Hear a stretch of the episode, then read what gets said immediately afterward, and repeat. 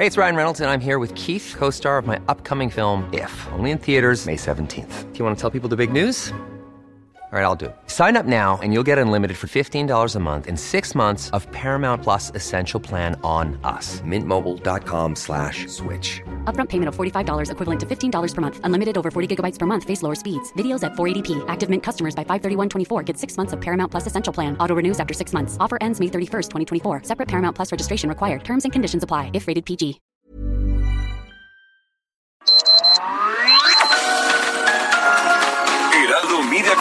Presenta Sergio Sarmiento y Lupita Juárez. Información veraz y oportuna con un toque personal y humano. Por El Heraldo Radio, donde la H suena y ahora también se escucha.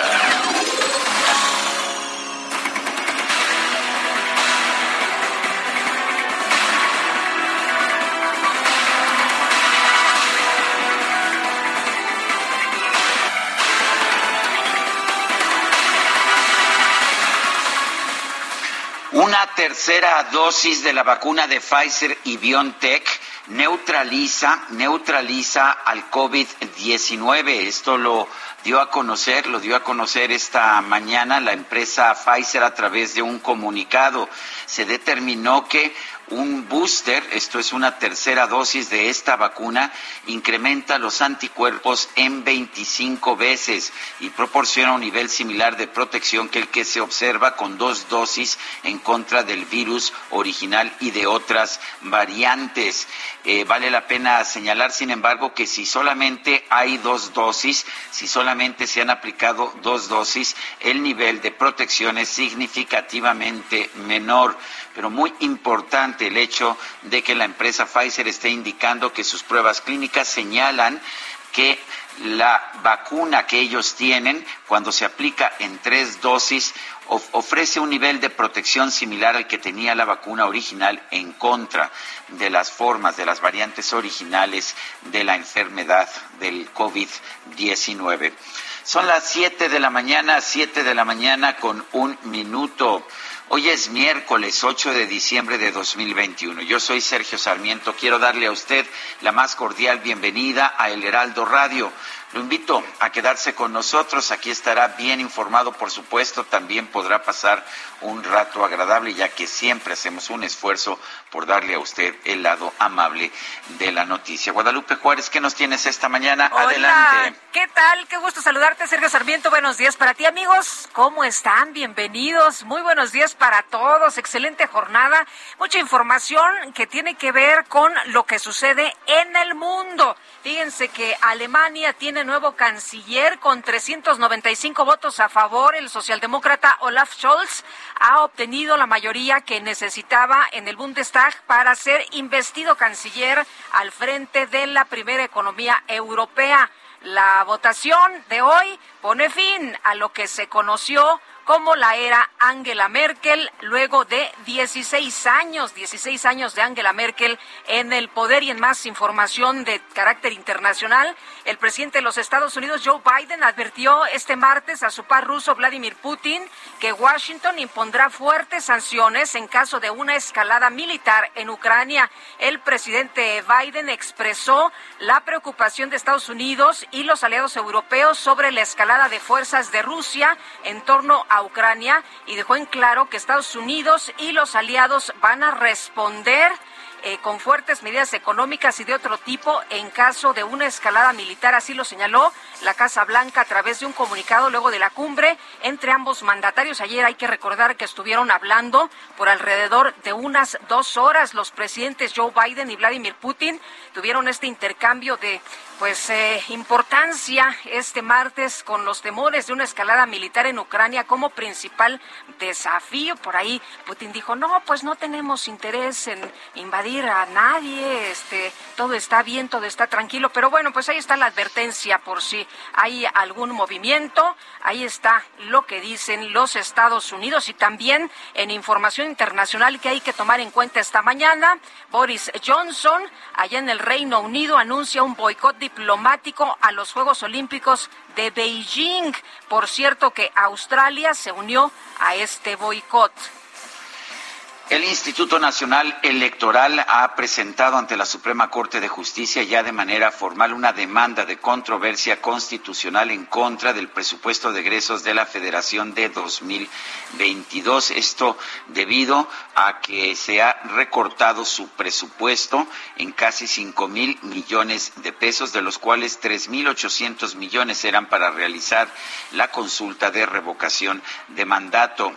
Señala el INE que la autoridad electoral eh, que la autoridad electoral ha llevado en su protesta ante la Suprema Corte de Justicia que al negar los recursos necesarios, la Cámara de Diputados está interfiriendo en el cumplimiento de las obligaciones constitucionales de este Instituto Nacional Electoral, ya que lo está dejando imposibilitado para asumir para asumir los servicios, para asumir las responsabilidades que la ley le genera.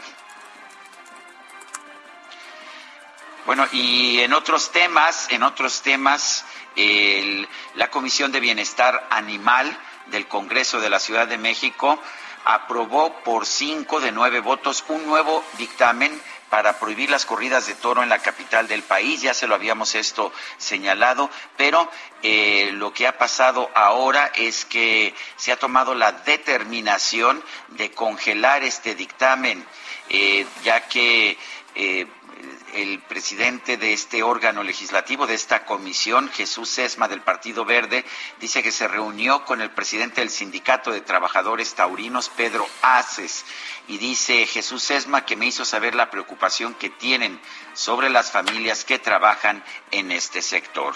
Son las siete de la mañana con cinco minutos.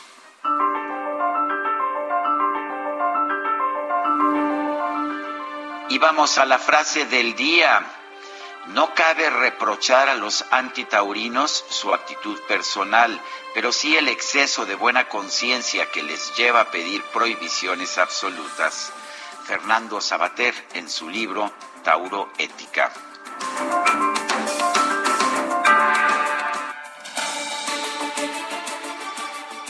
Bueno, y Vamos a, vamos a las preguntas. Ya sabe usted que nos gusta preguntar. A mucha gente que nos escucha le gusta responder. Ayer, de hecho, preguntamos, ¿debe prohibirse la fiesta brava? Y bueno, la votación quedó muy, muy cerrada, increíblemente cerrada. Nos dijo que sí debe prohibirse la fiesta brava, 47.5%, que no, 47.3% dos décimas de punto porcentual, sí, como la elección del 2006. Así quedó esta votación. El no sabemos se llevó 5.2% y tuvimos en total 24.381 participaciones. La que sigue, por favor. Por supuesto, mi querido DJ que esta mañana ya coloqué en mi cuenta personal de Twitter, arroba Sergio Sarmiento, la siguiente pregunta debe recortarse el presupuesto del INE como lo determinó la Cámara de Diputados. Nos contesta que sí hasta este momento 13.8%, que no 82.2%, quién sabe 4%. En 37 minutos hemos recibido 833 votos. Las destacadas del Heraldo de México. Con esta ropa y este gorro seré igual a San Nicolás. ¡Oh, qué vileza, señor Grinch! Usted es cruel. Bueno, hay quien ama la Navidad y hay quien de plano no, ¿verdad? Itzel González, ¿cómo te va? Muy buenos días. Muy buenos días, Lupita, Sergio, queridos destacalovers. Ya es miércoles. Sergio Sarmiento está muy contento con esa canción y otras y su club de Scrooge que ya está abierto abierto. Pamplinas, Pamplinas, el Club de Scrooge ya está funcionando, ¿verdad? En Twitter y en Facebook, mi como, querida Itzel. Como cada año en estas fechas decembrinas, habemos quien, quienes amamos la Navidad y ponemos musiquita navideña desde el 21 de noviembre y otros que no celebran pues ninguna de estas festividades como nuestros amigos que nos mandaron bastantes imágenes, bastantes frases. Más al ratito las vamos a compartir, pero movidito, movidito el primer día el Club de Scrooge. Así que en Twitter, en Facebook, ahí está el link, la liga para que usted pueda compartir todas sus opiniones, comentarios, imágenes, memes, lo, que sea es bien recibido en el Club de Scrooge de Sergio Sarmiento, así búsquelo en Facebook, le va a salir rapidito. Sergio Lupita, amigos, miércoles, mitad de semana y hay que trabajar, así que comenzamos con las destacadas del Heraldo de México. En primera plana, Horacio Duarte suman 2.711 cesados por corrupción en aduanas. Los trabajadores han sido separados en los últimos tres años. Se han presentado 39 denuncias ante la Fiscalía General de la República. País, requisito de viaje, retiran sondeos de COVID en el Aeropuerto Internacional de la Ciudad de México. López Gatel afirma que son de poca utilidad. Tercera dosis se extiende a seis entidades. Ciudad de México, trabajo conjunto con el Estado de México, fortalecen la seguridad y el alcoholímetro. Despliegan 805 policías para conduce sin alcohol y 355 para pasajero seguro. Estados Navidad Mexicana conquistan al Vaticano. Artesanías y muestra cultural de Puebla se exhiben en las calles de la Santa Sede. Orbe, desde 1949 Moscú vive la nevada más fuerte. Este suceso no se presentaba en 72 años. Meta Champions League, Leo supera al Rey Pelé, el astro argentino firma un doblete y rebasa al brasileño en goles de partidos oficiales. Y finalmente, en mercados, Consejo Mexicano de Negocios ve bajo nivel de inversión. Asegura que puede perder inercia el rebote económico. Lupita, Sergio, amigos, hasta aquí las destacadas del Heraldo. Feliz miércoles. Igualmente, Itzel, muchas gracias. Muy buenos días. Son las 7 de la mañana con 11 minutos. Vamos a un resumen de la información más importante. Este martes el presidente de la República, Andrés Manuel López Obrador, viajó al estado de Nayarit para realizar la presentación del plan de apoyo al Estado, el cual incluye el reforzamiento de la seguridad y la aplicación de los programas del bienestar. Por eso vamos a seguir con los programas de bienestar para seguir ayudando en Nayarit a todos. Puedo eh, decir con seguridad que a más del 70% de los hogares del estado de Nayarit llega cuando menos un apoyo de los programas de bienestar. El gobernador de Nayarit, Miguel Ángel Navarro, pidió a la federación que le brinde apoyo para pagar las deudas que enfrenta la administración estatal y también los municipios. Hemos hecho una solicitud en base a las necesidades que tenemos y pido de usted su apoyo que como presidente de la República tiene, del señor director general y desde luego del propio Consejo Consultivo como órgano máximo del Instituto Mexicano del Seguro Social. La Universidad de Nayarit está en un profundo problema de carácter financiero. Adeuda al Instituto Mexicano del Seguro Social alrededor de dos mil millones de pesos. También adeuda enormes cantidades al Infonavit, al SAT, bueno, por otro lado, el presidente López Obrador señaló que está dispuesto a ayudar económicamente a la Universidad Autónoma de Nayarit, pero con una condición. Dijo que siempre y cuando la institución haga una limpia de funcionarios corruptos. Entonces, limpiar la deuda, este, ayudar a la universidad con el compromiso de que cero corrupción, nada de este, estar recibiendo dinero para beneficio de directivos o de líderes que se hacen grandes con la riqueza mala vida. Y eso se terminó. Entonces sí vamos a ayudar a la universidad, pero queremos saber a dónde va el recurso.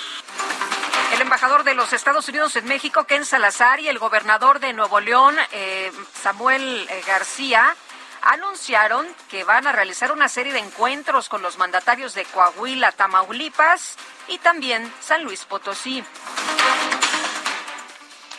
Este martes presentó su renuncia el fiscal general de Baja California, Juan Ruiz Hernández, el Titi, compadre del exgobernador Jaime Bonilla, a menos de dos meses del cambio de administración y esto a pesar de que su mandato estaba establecido hasta el próximo 2024.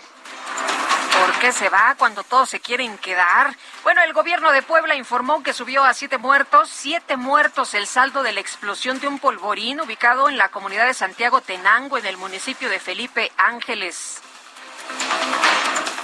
La Fiscalía General de Puebla informó que tres hombres fueron detenidos por su presunta responsabilidad en la explosión de una toma clandestina de gas LP ocurrida el pasado 31 de octubre en la Junta Auxiliar de San Pablo, Xochimehuacán.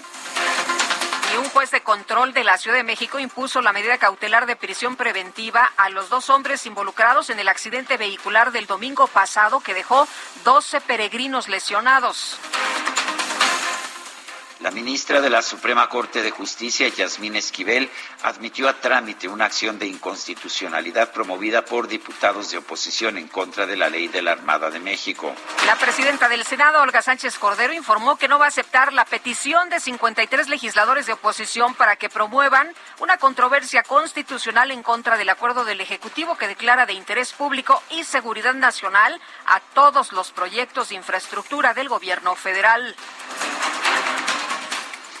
Y bueno, es que la ministra en retiro, Sánchez Cordero, aseguró que el Senado carece de interés jurídico para promover una controversia constitucional en contra de este acuerdo del presidente.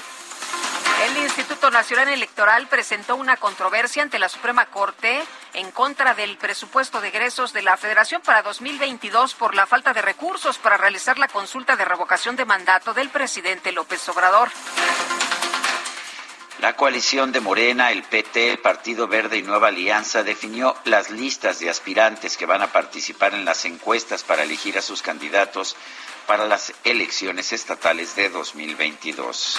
Y Santiago Krill, diputado del PAN, informó que la próxima semana va a tener otra reunión con el secretario de Gobernación, Adán Augusto López, esto como parte de los diálogos impulsados entre el gobierno federal y la oposición será un intercambio de agendas, es decir, de los temas que queremos platicar, que queremos conversar y llegar a acuerdos. Nosotros recibiremos la agenda propia del gobierno y el gobierno recibirá la agenda de lo que es el PAN.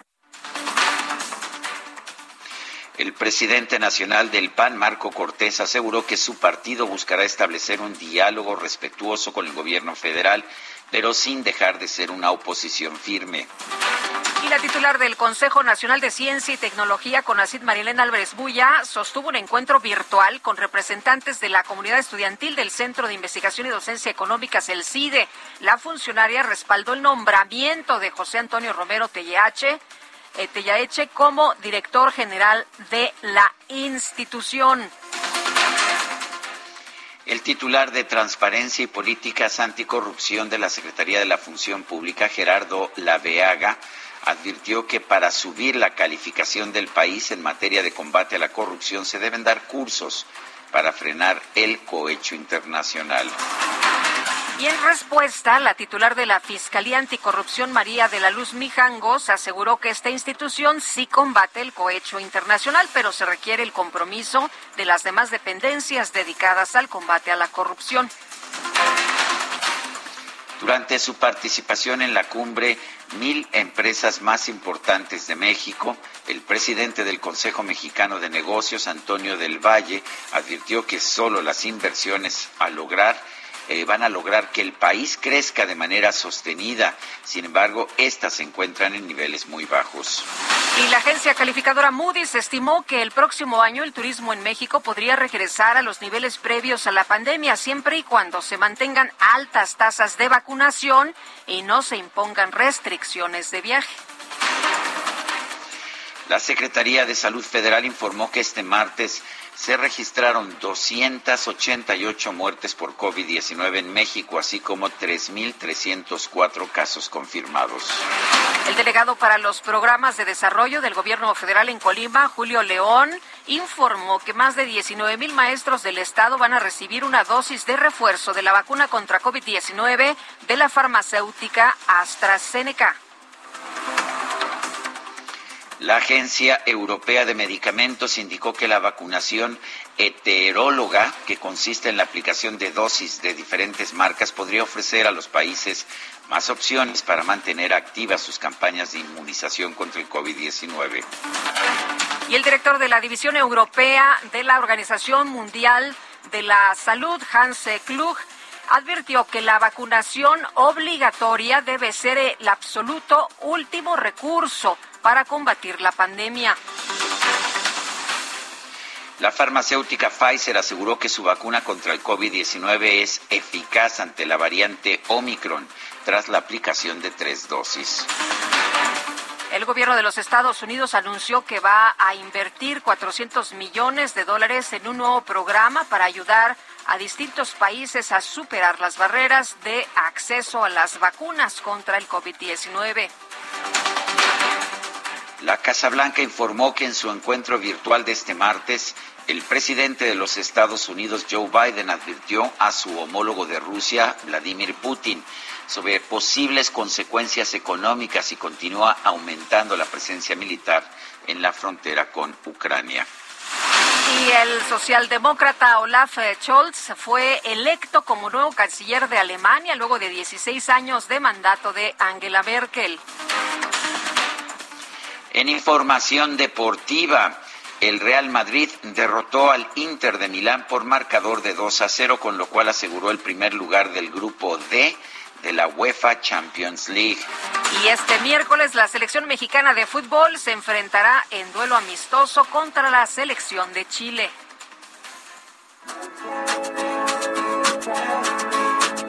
When the night has come. and the land is dark, and the moon is the only light we'll see. No, I won't be afraid. No, I won't be afraid. Just as long as you stand, stand by me.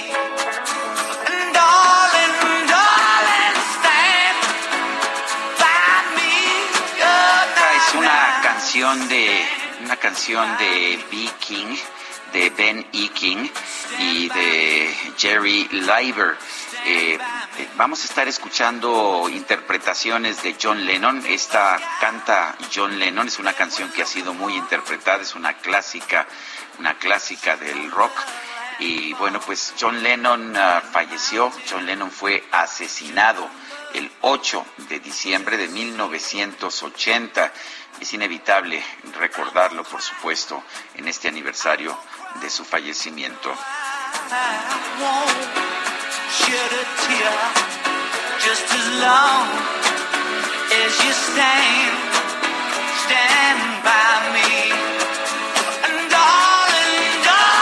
Bueno, y quédense con nosotros esta mañana. Vámonos rapidito con Israel Lorenzana. Israel, ¿qué tenemos? Cuéntanos. Buenos días. Sergio Lupita, muchísimas gracias, muy buenos días, un gusto saludarles esta mañana. Pues nosotros hemos recorrido parte de la avenida central Carlos Can González y hemos encontrado asentamientos considerables a partir de la zona de Ciudad Azteca y con dirección hacia el río de los Remedios. En este tramo, la circulación en carriles centrales se presenta con contratiempos. Hay que utilizar la avenida Adolfo López Mateos y su continuación Gran Canal para desplazarse hacia el eje 5 norte en su tramo San Juan de Aragón. El sentido opuesto sin ningún problema, la circulación fluye a buena velocidad para nuestros amigos que vienen, por supuesto, del circuito interior de Avenida Oceanía de San Juan de Aragón y con dirección al perímetro de Ciudad Azteca. Sergio Lupita, la información que les tengo. Gracias, Israel. Buenos días. Hasta luego. Bueno, y vamos ahora con Mario Miranda, está en el sur poniente de la Ciudad de México. Adelante. ¿Qué tal, Sergio Lupita? Muy buenos días. Tenemos información vial de la zona sur poniente. Nos encontramos en la Avenida de los Insurgentes y el eje 5 Sur San Antonio, en donde en estos momentos encontraremos buen avance en dirección al eje 7 de Félix Cueva. Pasando a este punto, la vialidad se complica en dirección al eje 10 Sur. En el sentido opuesto de la Avenida de los Insurgentes, de Barranca de Muerto a Félix Cuevas, encontraremos buen avance. El eje 5 Sur San Antonio, de Insurgentes al anillo periférico, presenta carga vehicular. el eje 6 sur Tintoretto, de Patriotismo Avenida Los Insurgentes con tránsito lento. Y finalmente el eje 7 sur Pérez Cuevas con buen avance de Insurgentes a Patriotismo. El Lupita, seguimos pendientes. Muchas gracias, Mario. Pendientes es Mario Miranda. Son las 7 de la mañana con 24 minutos, 7 con 24. Le recuerdo nuestro número para que nos mande mensajes de WhatsApp 55 20 10 96 47. Repito, 55 20 10 96 47. Guadalupe Juárez y Sergio Sarmiento estamos en el Heraldo Radio. Regresamos. Mándame un WhatsApp, mándame un WhatsApp. Me siento desesperado, mándame un WhatsApp.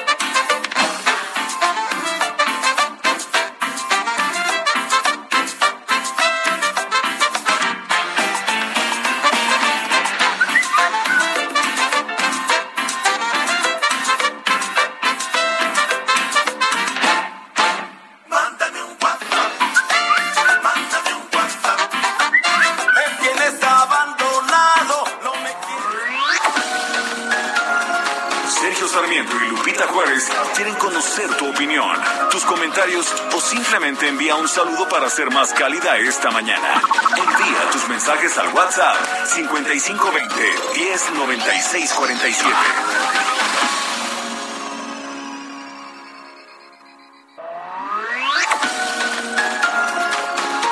Continuamos con Sergio Sarmiento y Lupita Juárez por El Heraldo Radio.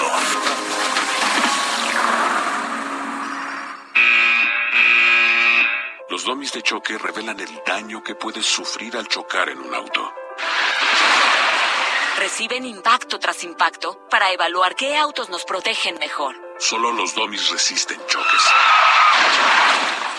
Tu familia no. ¿Sabías que en México se vendieron más de un millón y medio de autos de baja seguridad entre 2015 y 2020? Con autos más seguros y mejor información para los consumidores, se evitarían más de 5.000 muertes cada año. Exijamos autos más seguros para México. Infórmate en www.quetanseguroestuauto.org. Hoy hace un año en Reino Unido se vacunó contra el COVID-19 a la primera mujer en el mundo llamada Margaret Keenan. La señora de 90 años recibió la dosis de Pfizer tras su aprobación en el país. Durante esa semana, Reino Unido comenzó una campaña de vacunación contra el virus, la mayor organizada por el Servicio de Salud británico en la historia. Margaret trabajó en una joyería y estaba por celebrar su cumpleaños, por lo que expresó sentirse privilegiada de ser la primera persona vacunada contra COVID-19. Dijo que era el mejor regalo adelantado de cumpleaños que podría tener porque significaba que finalmente podría pasar tiempo con su familia y amigos. En México, de acuerdo con datos de la Secretaría de Salud, actualmente más de 65 millones ya tienen el esquema completo de vacunación y más de 13 millones son quienes reciben un nuevo esquema. Este martes inició en seis estados de la República la vacunación de refuerzo para las personas mayores de 60 años, que son aproximadamente 12 millones. A todos se les aplicará por igual una dosis de la vacuna AstraZeneca. En Soriana, la Navidad es muy de nosotros. Pollo entero a 37.90 el kilo. O la milanesa pulpa blanca de res a 159.90 el kilo. Y la carne molida de res especial 80-20 a solo 84.90 el kilo. Soriana, la de todos los mexicanos. A diciembre 8, aplican restricciones. Válido en Hiper y Super. He's a real nowhere man, sitting in his nowhere land. making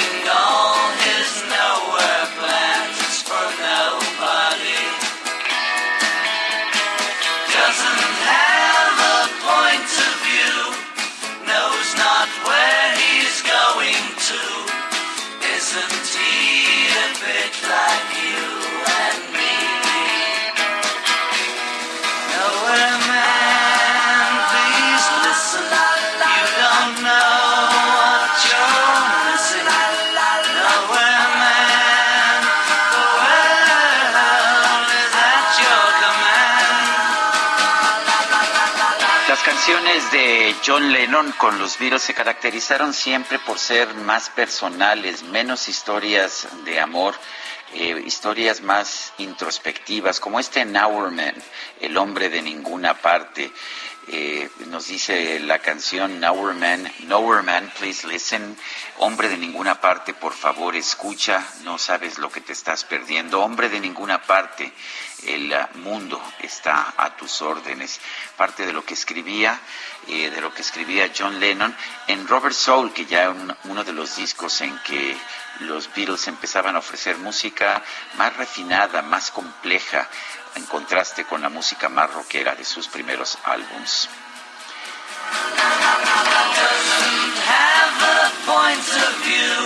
Se acaba de empezar a distribuir, de hecho, a través de Disney Plus, un documental de Peter Jackson, el, cineasta de, de, la serie, de, de, la trilogía del Señor de los Anillos, eh, sobre los Beatles. Y en realidad lo que hace es retomar todo el material que se grabó para, pues, para el, para, lo, para, el último disco que se grabó de los Beatles poco antes de su rompimiento. Aunque hay una serie, es una serie de 10 horas eh, que hizo la BBC por ahí de, eh, pues por ahí de principios de este siglo, en el que, que, que realmente me parece mejor y que cubre toda la carrera de los Beatles. Estamos escuchando a John Lennon hoy en pues en el aniversario de su fallecimiento, de su asesinato allá en la ciudad de Nueva York. Bueno, mucha gente encantada con la música de esta mañana, por supuesto. Imagine, una de las favoritas. Y bueno, piden escucharla también esta mañana. Pues para cerrar el, Noti, la, la, vamos a estar escuchando. Eh, nos dice Batista el Incómodo: Yo me vacuné dosis de Pfizer en Coyoacán, mis anticuerpos a los 30 días, 1325. Dos meses más tarde, 325. Me puse refuerzo en Estados Unidos, Pfizer de nuevo. Anticuerpos a dos meses, más de 2.500, al igual que mi esposa. Pues ya mucha gente se puso la tercera, ¿eh? Efectivamente, Marta Macías, que además es cantante y gran especialista en la música del rock, dice que es cierto que Stand By Me no forma parte de la historia musical de Lennon y que tiene muchas canciones excelentes, además de Imagine, que en lo personal no necesito escuchar. El problema con Imagine, que es una bellísima canción, es que se ha convertido en una especie de lugar común, pero bueno. Sí, pero a la gente, qué, qué, curioso, ¿verdad? Que en este aniversario, eh, el día 8, eh, la gente la quiere escuchar. Me parece que es como, no sé, un himno. Es como un himno, sí. es como un himno. Así es. Eh, vamos a estar escuchando muchas canciones de John Lennon, algunas son himnos también, como All You Need Is Love, pero eh, te acordarás que en, en alguna ocasión andaba yo en Nueva York y tú estabas transmitiendo en, en, en otra estación que estábamos en contacto y que fui yo precisamente al parque, a Central Park, donde hay un lugar ah, que se claro, llama Strawberry, Strawberry Fields. Uh -huh. eh, que, que, es en recuerdo de John Lennon, y la gente empezó a llegar y a llegar y a llegar, y al rato todos estaban cantando canciones de los Beatles, pero siempre le daban un lugar muy especial a Imagine. Sin duda alguna. Oye, Sergio, fíjate que eh, una persona del auditorio nos pidió recordar a Sergio Fernández Rincón, que era nuestro radioescucha. Era un artista, era un chef eh, que hacía arte en gelatina, que tuvo un récord Guinness y cumpliría el día de hoy 68 años. Eh, don Sergio, resulta que falleció de COVID.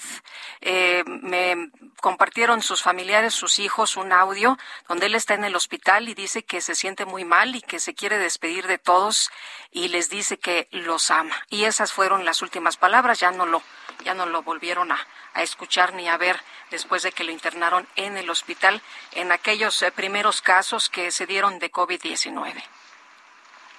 Son las 7 de la mañana con 37 minutos. El gobierno federal arrancó la aplicación de las dosis de refuerzo de la vacuna AstraZeneca contra COVID-19 para personas mayores de 60 años. Mucha gente se pregunta si son compatibles. Ayer hablábamos precisamente de ese tema. Tenemos en la línea telefónica Javier Tello, analista en políticas de salud. Javier Tello, ¿cómo estás? Gracias por tomar nuestra llamada. Muy buenos días, Sergio. Qué gusto. Eh, la pregunta, la pregunta que te tengo que hacer es si se debe usar, si se puede usar AstraZeneca como booster, como tercera dosis, aún para otras vacunas, como se está haciendo ahora. Excelente pregunta, Sergio, y qué bueno que tengo la, la oportunidad de, de, aclararlo. Definitivamente sí. El hecho de que se esté administrando este eh, refuerzo, este booster, como le, como le dicen, es una excelente noticia. Es una excelente noticia porque definitivamente ya es algo que es un consenso en la comunidad científica y en la comunidad médica y que debe de comenzar a administrarse. Ojalá y esto hubiera sido todavía más adelantado, ojalá y hubiera estado mejor organizado, ojalá y hubiera abarcado a todos los adultos y no solamente a los adultos mayores, pero es un buen comienzo. Y sí, la vacuna de AstraZeneca es una vacuna que es perfectamente combinable con cualquier otro tipo de vacuna. De hecho, estudios recientes que se han hecho en eh, por, el sistema, eh, perdón, o por la, mm, eh, ¿cómo se llama? Comisión de Sanidad en Europa han visto que la vacuna de AstraZeneca es capaz de mantener o de elevar incluso la inmunogenicidad en las personas que han recibido cualquier otro tipo de, biológicos. Es una muy buena combinación y la verdad de las cosas es que con este catálogo, le suelen decir, yo más bien lo veo un poco casi como una ensalada de marcas de vacunas que tenemos en México, había que utilizar la que es más fácil de conseguir para el gobierno mexicano en este momento y de la que tenemos más, que además es una excelente vacuna. ¿eh? Entonces yo creo que es una, una muy buena noticia y creo que tu auditorio debería estar eh, realmente muy confiado de que van a, tener una muy buena oportunidad con ella. Eh, Javier, en el caso de las personas eh, mayores de 60 años, se está aplicando el refuerzo aquí en México. Tú hablabas hace unos momentos de que ojalá que se pudiera poner a personas no nada más de 60. ¿Por qué es tan importante este refuerzo? Decía la Organización Mundial de la Salud que se recomendaba para personas de, de 60 y más. ¿Por qué pues sugieres que sea prácticamente a toda la gente? Mira, hay que, hay que entender muy bien lo que dice la Organización Mundial de la Salud, porque tienen ellos toda la razón cuando hablan de un sistema de sanidad, cuando hablan de, la sanidad eh, mundial. Es cierto, hay que privilegiar a las personas que tienen un mayor riesgo, que en este caso serían los adultos mayores de 60 años o los adultos que tienen comorbilidades o que tienen factores de riesgo. Sin embargo, cuando la Organización Mundial de la Salud habla de esto y habla de equidad de vacunas, que no es algo ligero ni que podemos pasar por alto, y, de una distribución mucho más justa, ¿sí? Eh, lo está diciendo a título de la sanidad mundial.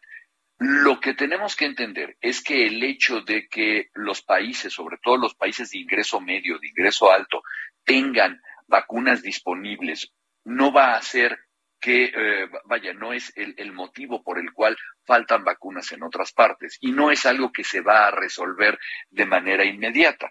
Sí, las vacunas tienen una caducidad, las vacunas han sido negociadas, etcétera. Cuando un país tiene la capacidad y tiene la posibilidad, como lo es México, de tener las vacunas, hay que aplicarlas y hay que aplicarlas a la mayor cantidad de población posible. ¿Por qué? Porque si nosotros protegemos a esta, eh, a, la mayor cantidad de personas eh, que, que, resulte factible, lo que vamos a hacer es que primero no vamos a, vamos a ayudar a que no se bloquee el sistema de salud con, con personas enfermas, leves o moderadas o algunas graves. Es por ello que necesitamos que estén vacunados la mayor parte de los adultos, que estén vacunados los niños, ¿sí? y es una decisión que lamentablemente en México hemos tomado poco a poco, teniendo en este momento casi 50 millones de vacunas eh, acumuladas, que definitivamente no vamos a mandar a ningún país en, en volúmenes de 50 millones. Entonces, por favor, administrenlas a la población. Eh, Javier, déjame cambiar de tema porque me parece un tema importante. Eh, Pfizer está anunciando, anunció esta mañana, que su tercera dosis es eficaz, es eficaz en contra de la variante Omicron. ¿Qué tan importante es esto?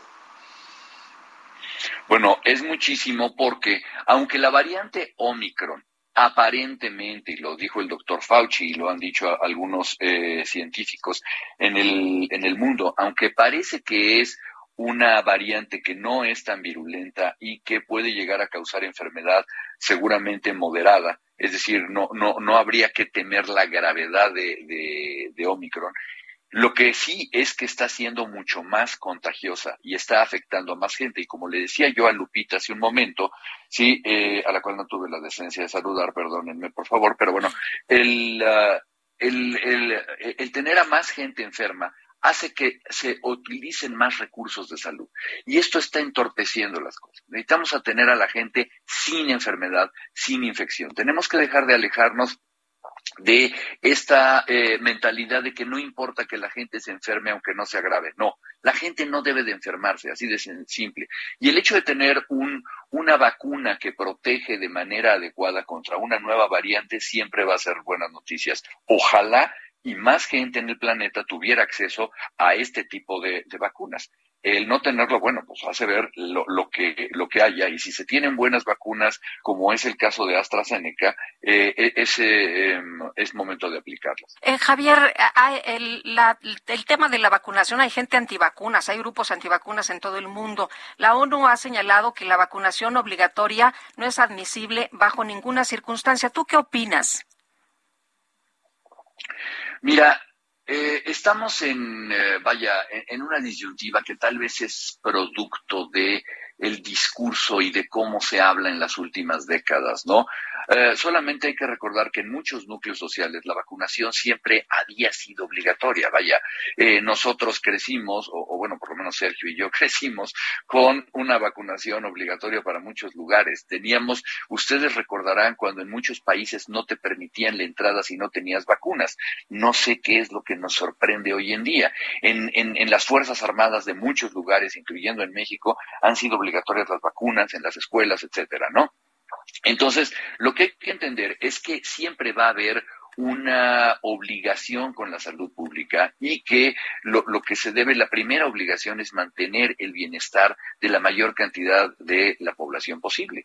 Y cuando tú tienes gente que está negándose a ser vacunada, pues está poniendo en riesgo la, eh, el sistema de salud, está poniendo en riesgo los costos que tiene un país para mantener la salud. Yo soy de la opinión de que debería haber una obligatoriedad en, en ello. ¿Por qué? Porque no son decisiones al final del día que le toquen al individuo, sino que le tocan a la colectividad en una nación. Perdónenme, es como si yo le pido, le pregunto a la gente si tenemos que poner o no semáforos en las calles, ¿no? Muy bien. Javier Tello, analista en políticas de salud, gracias por tomar nuestra llamada. Un fuerte abrazo. Sergio Lupita, un abrazo, que estén muy bien. Gracias, igualmente, buenos días. Son las 7 de la mañana con 45 minutos. Lo mejor de México está en Soriana. Aprovecha que el aguacate Hass está a 29.80 el kilo o la naranja a 8.80 el kilo. Sí, aguacate a 29.80 el kilo o naranja a solo 8.80 el kilo. Martes y miércoles del campo de Soriana. A diciembre 8. Aplica restricciones. Válido en Hiper y Super.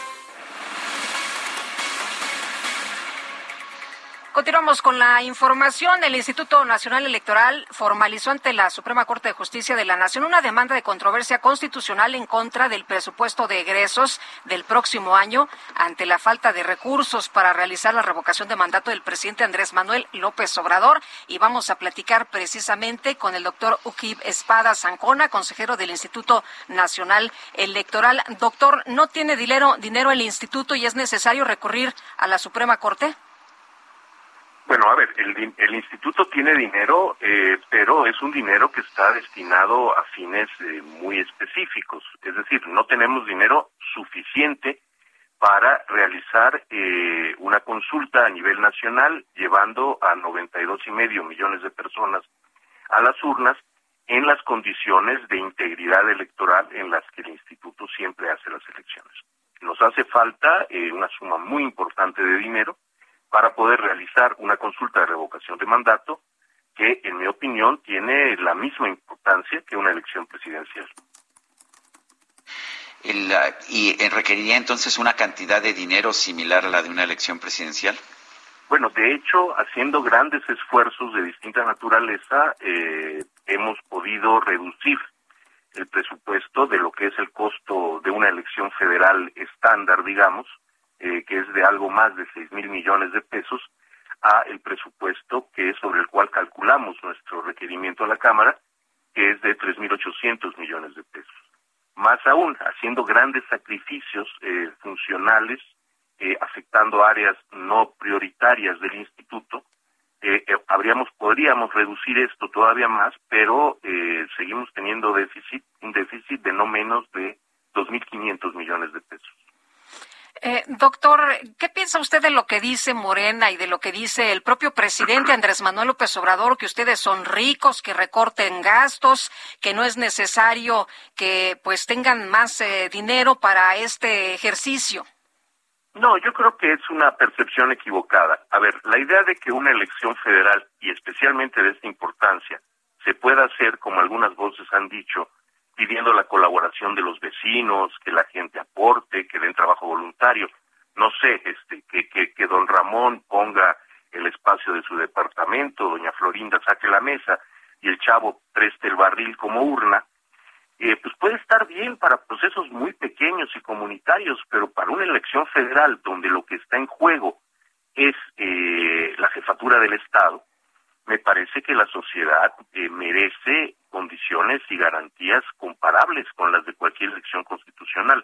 Es decir, no es un problema de que eh, se hagan las elecciones con lujo o que haya un exceso de gastos. Entre paréntesis, los consejeros podemos renunciar a nuestros salarios eh, de aquí a que salgamos de, de, nuestras funciones y eso ni de lejos remediaría eh, una fracción mínima de las necesidades que se, que se tienen para realizar una una elección formal eh, y que garantice, yo insisto en eso, que garantice la integridad del proceso, que la gente sepa que la opinión que va a expresar en una consulta tan importante como la, como la que posiblemente tengamos, sepa que su voto se contará, se contará bien y que en conjunto la elección no será adulterada por ningún factor externo. El presidente de la República, señor consejero, dice que pues que el problema son los altos sueldos de los consejeros electorales. ¿Es cierto que esa es la razón por la que el INE no tiene dinero? No, no, o sea, insisto, nosotros podríamos renunciar a nuestros sueldos por el tiempo que nos quede en funciones y eso no monta el 1% de las necesidades de una elección. Es una percepción totalmente equivocada. Eh, doctor, ¿qué pasa si no reciben ustedes el dinero? ¿No se va a poder hacer esta consulta? No adelantaría yo vísperas. Confío en que la Corte, eh, dada la importancia de este, de este tema, eh, ordene eh, la entrega de mayores recursos al instituto. Eh, la Corte tiene una responsabilidad muy alta en este momento, es decir, no es posible que la Corte asuma que los órganos constitucionales tienen que hacer sus tareas aunque no tengan dinero para ello. Creo que la, la encrucijada es eh, muy complicada, pero que la Corte estará a la altura de su, de, de su inmensa responsabilidad constitucional y proveerá los recursos necesarios para que, eh, en caso de realizarse, esta consulta se haga en las condiciones de calidad que la sociedad merece. Eh, doctor, preguntarle también sobre las firmas que se llevan a, a, cabo hasta este momento. Digo, no hay dinero, pero tampoco hay firmas, ¿no? Eh, van, creo que 700 eh, mil, un poquito más, y se necesitan 2 millones 758 mil. Eh, ¿Qué pasa si no se reúnen las firmas y se tiene el dinero? ¿Ese dinero se regresa?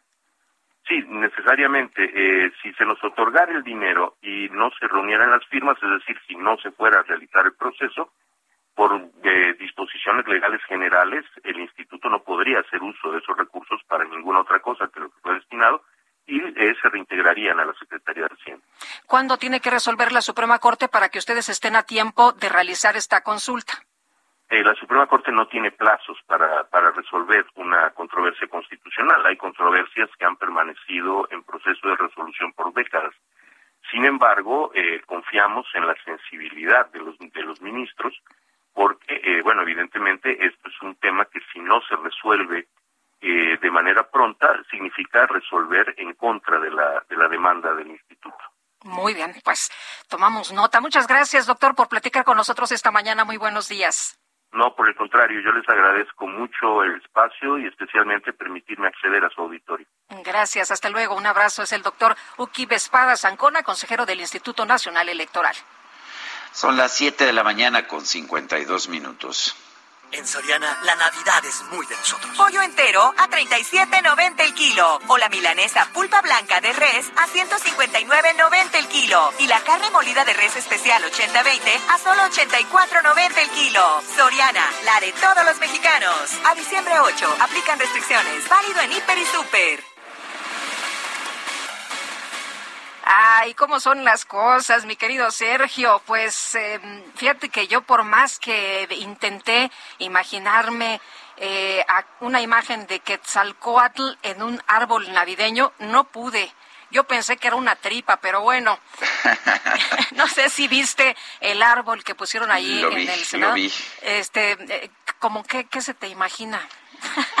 pues este la verdad es que se ve como como una cosa rara ahí sí, puede ser una tripa ¿Puede ser este, una tripa. o un gusanito no pues bueno sí. un oye pues fíjate que no sé si nuestros amigos del auditorio han visto esta imagen pero en el senado se instaló un gran árbol de navidad que causó polémica por los símbolos prehispánicos con que fue decorado. Yo la verdad hasta que dijeron que eran símbolos prehispánicos dije ah esto es lo que querían decir porque la verdad no daba yo con bola. Ahí en el patio del federalismo se instalaron pues este arbolito, pero en lugar de estrella de Belén colocaron un penacho y en lugar de escarcha una serpiente y una imagen de Quetzalcoatl. Bueno, ya explicado, pues como que ya medio le entiende uno, ¿no?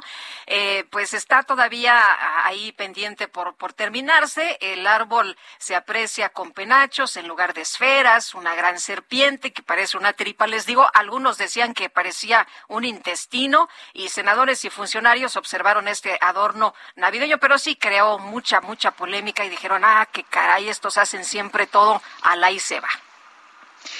Son las siete con cincuenta y cuatro minutos, regresamos.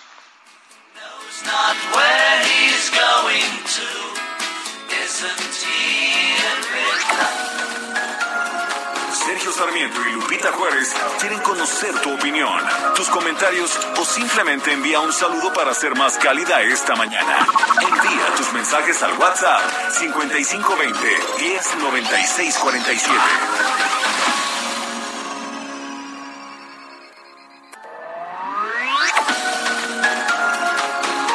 Continuamos con Sergio Sarmiento y Lupita Juárez por El Heraldo Radio.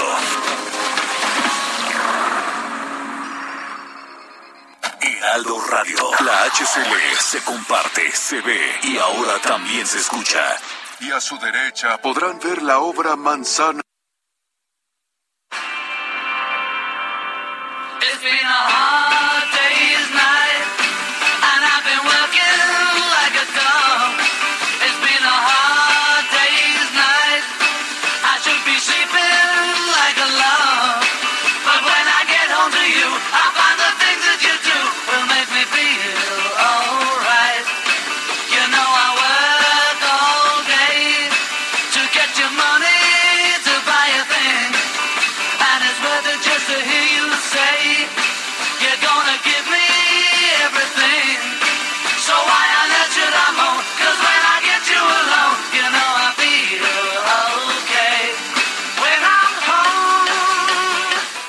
Escribían John Lennon o Paul McCartney eran acreditadas a los dos Lennon y McCartney. Así, ah, así fue a todo lo largo de la existencia de los Beatles, pero en realidad muchas de ellas, la enorme mayoría de ellas, eran escritas principalmente por alguno de estos dos integrantes de los Beatles.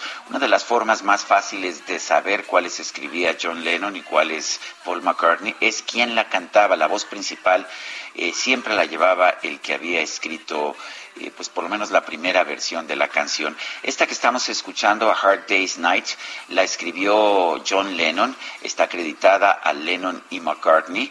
Hay algo de colaboración de Paul McCartney, pero fundamentalmente la canción es de John Lennon. Esta canción le dio nombre a un álbum a Hard Day's Night y también a una película. Y bueno, fue una de las canciones que motivaron la Beatlemania de principios de los años 60. La canción eh, fue dada a conocer el 10 de julio de 1964. Y tenemos mensajes de nuestro público. Así es, tenemos mensajes, pero aquí los muchachos, ya sabes, le querían dar otro ratito, otro ratito a, la, música. Sí, sí, sí, están felices también. Oye, y fíjate que nos dice una persona, buenos días, quiero hacer un comentario acerca de la línea 1 del Metrobús en el puente de Nonoalco, antes de llegar a Buenavista. Está muy mal el carril del Metrobús. A ver si no pasa algo como en la línea 12 del metro. Saludos y muchas gracias. Dice otra persona, gracias por aclarar lo referente al refuerzo de la aplicación de la vacuna diferente a las primeras. A nosotros nos tocó la Sinovac y estábamos temerosos de que se nos cambiara. Gracias por la entrevista a Javier Tello. Buen miércoles a todos. Es Soco Rodríguez.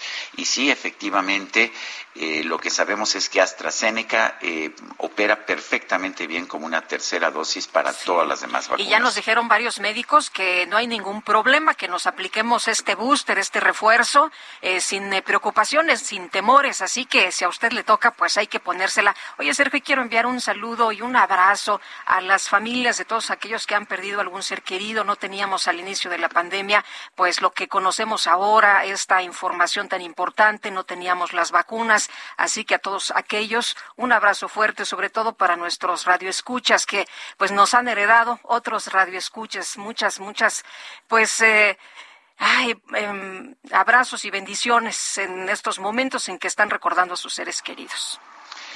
Son las ocho de la mañana con cuatro minutos. El pronóstico.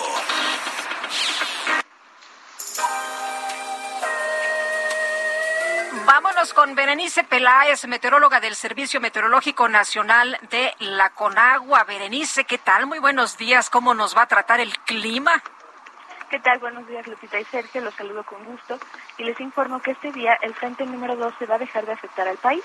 Sin embargo, va a prevalecer el ambiente frío, muy frío por la mañana y también se pueden presentar heladas al amanecer sobre zonas altas del noroeste, norte, noreste y centro del país así como temperaturas de menos 10 a menos 5 grados Celsius en zonas montañosas de los estados de Chihuahua y Durango. Además, un canal de baja presión sobre el sureste del territorio mexicano, que está asociado con la entrada de humedad tanto del Golfo de México como del Mar Caribe, va a ocasionar lluvias y chubascos vespertinos sobre los estados de Veracruz, Oaxaca, Chiapas y Quintana Roo tenemos otro canal de baja presión y eh, la entrada de humedad que genera la corriente en chorro subtropical que van a propiciar lluvias y chubascos en el noroeste de México, además de condiciones para la actividad de agua-nieve en la Sierra de San Pedro Mártir durante esta noche. Por otra parte, un sistema anticiclónico en niveles medios de la atmósfera va a mantener cielo despejado, sin lluvia y temperaturas cálidas a calurosas sobre la mayor parte del territorio nacional. Finalmente, para el Valle de México se pronostica cielo parcialmente nublado por la mañana y nubosidad dispersa hacia la tarde, sin probabilidad de lluvia tanto en la Ciudad de México como en el Estado de México. Respecto a las temperaturas, se pronostican máximas de 25 a 27 grados Celsius para la ciudad y de 20 a 22 grados Celsius para la capital del Estado de México. Hasta aquí el reporte de tiempo desde el Servicio Meteorológico Nacional. Lupita, Sergio, que tengan muy buen día. Igualmente, Berenice, muchas gracias rechazó interponer ante la Corte una controversia constitucional contra el acuerdo firmado por el presidente López Obrador que establece un fast track para la aprobación de todos sus proyectos de infraestructura. Misael Zavala, cuéntanos. Sergio, buenos días, buenos días Lupita. Efectivamente, como bien lo comentas, la senadora morenista y presidenta de la mesa directiva del Senado rechazó la propuesta de la oposición de eh, pues eh, promover una controversia constitucional en contra del decreto firmado por el presidente Andrés Manuel López Obrador. Esto bajo el argumento de que el Senado no cuenta con interés legítimo para promover una controversia constitucional contra este decreto presidencial que, eh, como bien lo comentas, declara todas las obras y proyectos de gobierno como de interés público y seguridad nacional. Eh, la senadora morenista destacó que desde la perspectiva técnica la presentación de una controversia constitucional es improcedente, pues en su opinión es inexistente el principio de agravio respecto del Senado. Lo anterior, dijo, no implica que el acuerdo no pueda ser sujeto de revisión judicial. La ministra en retiro, Olga Sánchez Cordero, detalló que otros organismos constitucionales, entidades, poderes u órganos, bajo la perspectiva de interés legítimo y la existencia de un principio de afectación, podrían encontrar motivos para interponer una controversia constitucional. La presidencia del Senado representa la unidad, sostuvo, y está y esto implica escuchar todas las voces como siempre lo ha hecho, pero también respetar los procesos legales y tomar decisiones con sustento jurídico y no político por el bien de esta máxima tribuna de los mexicanos, expuso a través de sus redes sociales. Y es que Sergio Lupita la semana pasada Movimiento Ciudadano, Acción Nacional, el Partido Revolucionario Institucional y también el Partido de la Revolución Democrática pidieron a la presidencia del Senado que interponga una controversia constitucional contra el decreto que López Obrador había eh, firmado por violar la Constitución. En otro tema, eh, Sergio Lupita, el presidente de la Junta de Coordinación Política del Senado, Ricardo Monreal, afirmó que eh, conversó con el fiscal general de la República, Alejandro Kertmanero, quien le comentó que está limpio y no tiene nada de esconder. El senador morenista se sentó junto a Kertmanero en el informe de labores del presidente del Tribunal Superior de Justicia de la Ciudad de México, Rafael Guerra, donde pudieron charlar sobre información que publicó un diario nacional sobre una supuesta indagatoria de la Unidad de Inteligencia Financiera que eh, pues eh, habla acerca del patrimonio del fiscal. Eh, dijo Monreal que estuvieron sentados un, un, largo rato y pues que no tiene nada que esconder el fiscal Gers Madero, que está limpio y Monreal dice que eso es verdadero, que le cree porque el fiscal general siempre ha actuado de buena manera. Hasta aquí la información, Sergio Lupita. Muy bien, Misael Zavala, gracias.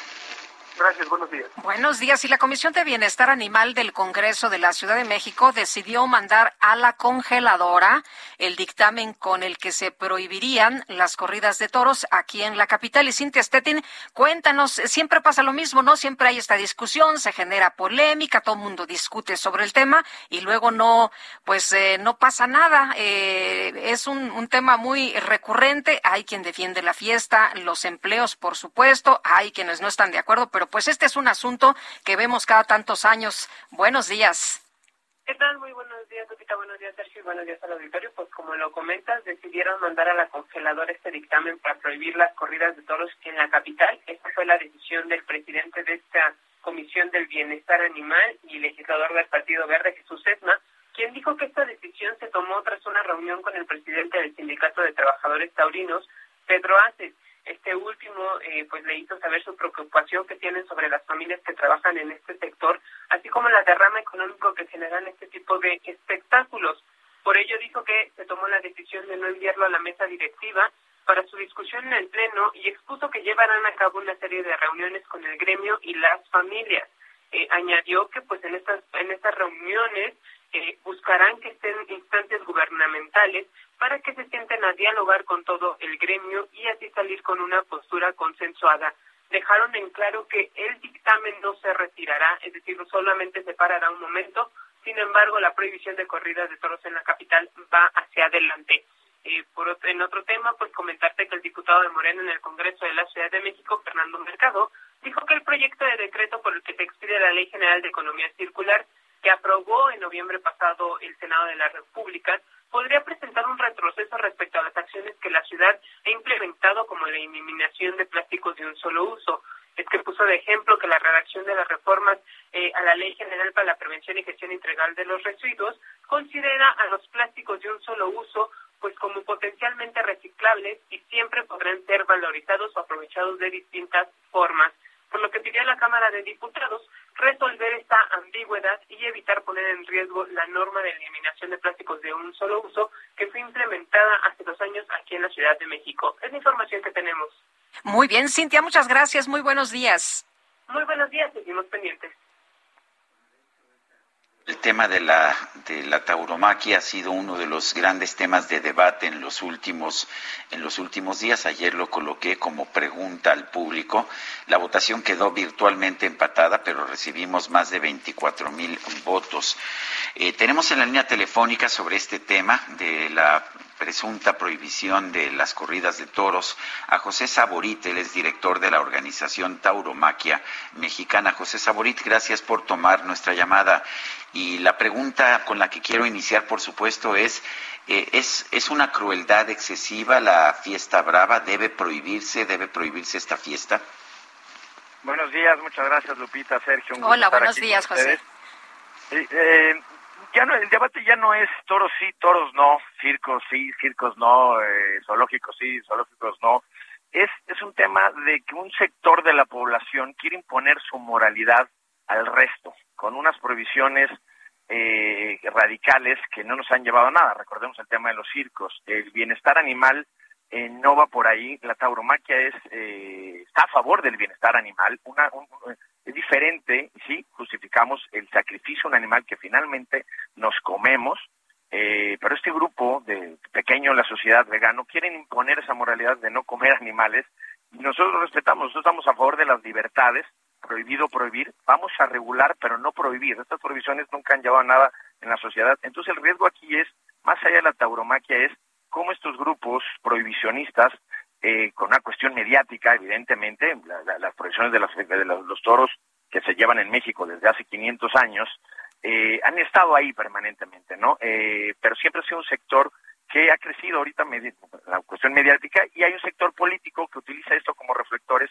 pero es muy difícil cuando el pueblo, la parte popular de este país, practica la tauromaquia. Entonces, prohibir la tauromaquia cuando se hace una actividad tan profunda en los pueblos en este país, eh, no se conciben eh, sus fiestas populares, patronales, sin esta relación hombre-animal en, su, en sus miles de características que existe la tauromaquia. Eh, José, de tanto en tanto tenemos esta polémica, ¿no? Se revive el tema, como tú dices, reflectores para algunos políticos, pero hay algo de fondo aquí. Se manda de nuevo a la congeladora este dictamen, seguramente estará por ahí olvidado un tiempo y otra vez volverá a sacar cuando así se requiera. Tú decías algo importante, hay que regular. ¿Qué es lo que se tiene que regular? ¿Cómo te gustaría que, que quedaran las cosas para que efectivamente no no tuviéramos otra vez esta discusión.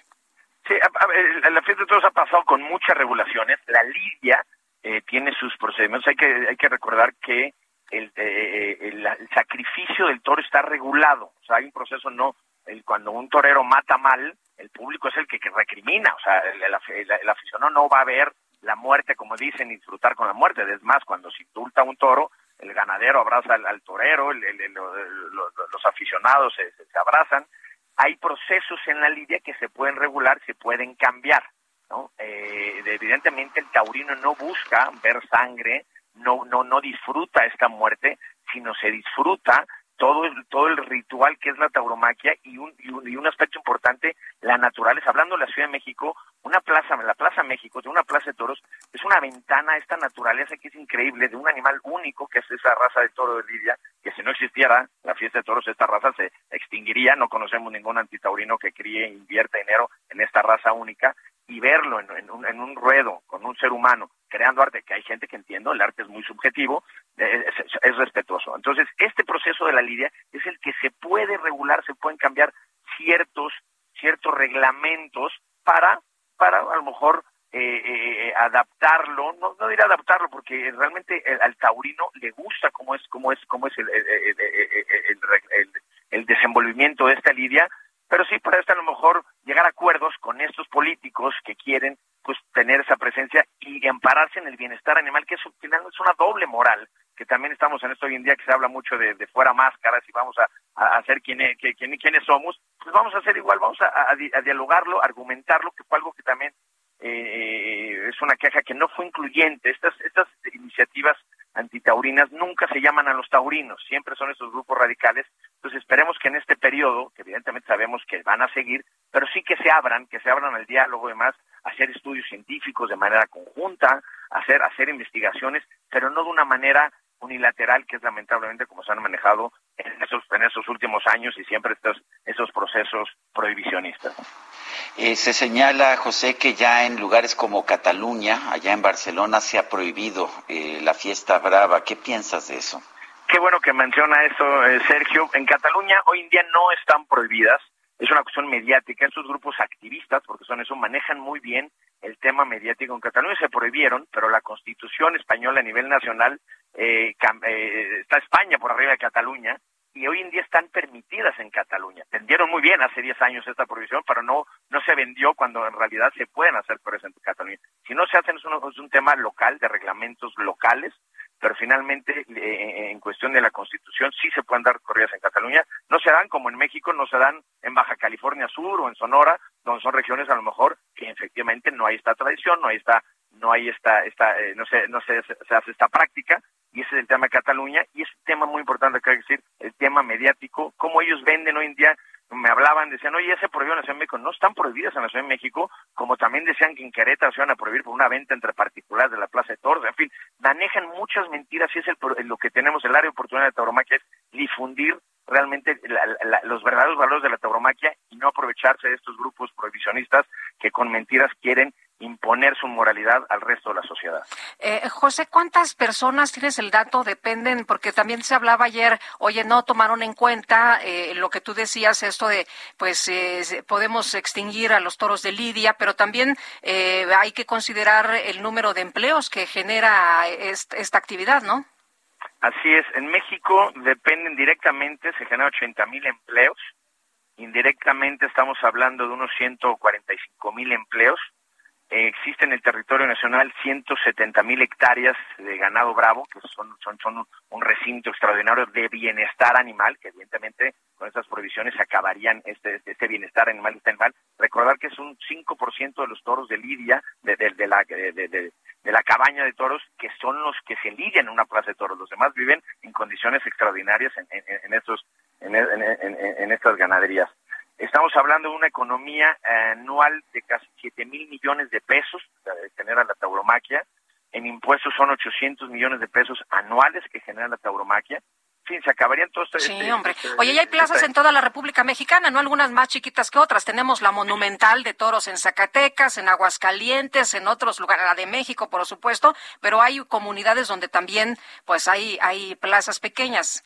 Así es, el, el Bajío de México y la península de Yucatán son donde más, más actividad hay, hay lugares donde no, es lógico, es una cuestión también de tradiciones, de usos y costumbres, pero qué bueno que mencionan eso, por ejemplo, en, en México, de esas 500 corridas de toros que se llegan a dar al año, en, sola, en, en, eh, oficiales, de- dentro de las agrupaciones de profesionales, en solamente en la península de Yucatán se dan 2.000 festejos populares donde las comunidades arman sus propias plazas de toros, gente que habla en maya y que, y que no hablan en español y practican la tauromaquia, es algo totalmente popular, arraigado en este país, donde se practica de todos los niveles, desde la Plaza México, como, como bien lo comenta, la- ¿no? las grandes monumentales y en los pueblos.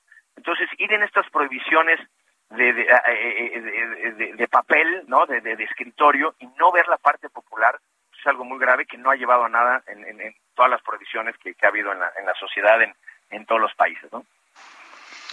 Muy bien, yo quiero agradecerte, José Saborit, director de la organización Tauromaquia Mexicana, por haber conversado con nosotros. Al contrario, Sergio Lupita, muchas gracias y estamos a las órdenes. Buenos días. Son las 8 con 20 minutos. El Químico Guerra con Sergio Sarmiento y Lupita Juárez. ¿Cómo te va? ¿Cómo te va? Buenos días. Buenos días, Lupita, Sergio. Algo que nos ocupa, sobre todo cuando llegamos a cierta edad, Sergio Lupita, ¿cómo es que se forma y cómo se pierde la memoria? Por ejemplo, ¿cómo es que nos acordamos del nombre de nuestro mejor amigo en el kinder, al que no hemos vuelto a ver en décadas, y olvidamos el nombre de la persona a la que nos encontramos hace apenas unos momentos? En otras palabras, ¿por qué algunos recuerdos permanecen estables durante muchísimos años y otros se desvanecen en minutos? No, no sabemos, no sabemos. Cuéntanos. Pues ahí les va. Investigadores del Instituto Tecnológico de California, el Caltech famoso, han encontrado que memorias fuertes y estables están codificadas por equipos o conjuntos de neuronas, todas actuando en sincronía, produciendo una redundancia, o sea, se regresa al origen que les permite permanecer en el tiempo. El doctor Carl Lois del Instituto de Neurociencias, ahí en Caltech, y su equipo publican en la revista Science este descubrimiento que tiene implicaciones para entender cómo se afecta la memoria después de un daño cerebral, por ejemplo, como derrames o la enfermedad de Alzheimer. La memoria es tan fundamental para el comportamiento humano que cualquier daño a ella puede impactar severamente nuestra vida diaria. La pérdida de memoria, Sergio Lupita, que ocurre naturalmente al envejecer, puede ser un obstáculo significativo para los adultos mayores la pérdida de memoria causada por enfermedades, por ejemplo, not- notoriamente el Alzheimer, tiene consecuencias devastadoras que pueden interferir con las rutinas más básicas como reconocer a parientes cercanos o recordar cómo llegar a casa, etcétera. Este descubrimiento ayudará a diseñar tratamientos que impulsen el reclutamiento de un mayor número de neuronas que codifican memorias y evitan su pérdida. O sea, lo que se descubrió es que existen como clústeres, como grupitos, ¿no? De neuronas que están muy, muy consolidadas y en las cuales permanecen los recuerdos y cuando estas, eh, estos clústeres se aflojan, por decirlo así, empiezan a perder consistencia, es cuando se, como que se escapa por ahí la imagen, la memoria, el nombre, dónde están las llaves, etcétera, que queremos recordar. Pero esto es un avance significativo porque nos permite entender este fenómeno que es verdaderamente casi mágico, ¿no? ¿Cómo es que recordamos esto de hace tantísimo tiempo? ¿Cómo le hacemos? ¿Dónde se guardó ese pensamiento? ¿Qué lo detonó para que surgiera otra vez? etcétera, ¿no? Y entonces estas investigaciones ahí en Caltech están abriendo precisamente este universo maravilloso de la memoria, Sergio Lupita. Pues qué interesante, ojalá que pudiéramos mandar eh, información también como lo hacen las compus, ¿no? A la nube para que tuviéramos... Pero ¿qué, ¿qué tal cuando se cae el sistema? No, no, no, no, no. Muy bien, muchas gracias, Químico. Al contrario, buenos días, buenos días. Hasta luego, buenos días.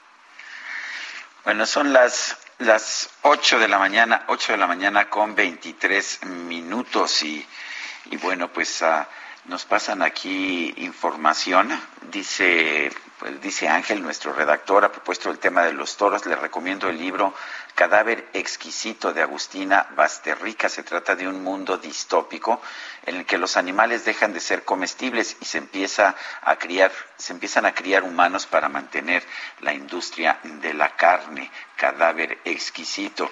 Yo también le, pues le recomiendo mucho a la gente un libro de Fernando Sabater que se llama Tauroética o sea, la ética de la fiesta de la fiesta de los toros. Allí habrá pues cuestionamientos a las dos partes de este debate, pero al final la idea de que de que no la, la prohibición no es la mejor forma de enfrentar esta Pues no. discusión. Oye, yo les recomiendo, ya que andamos en esas, más jornadas del hambre de Luis Espota. Ah, muy bien.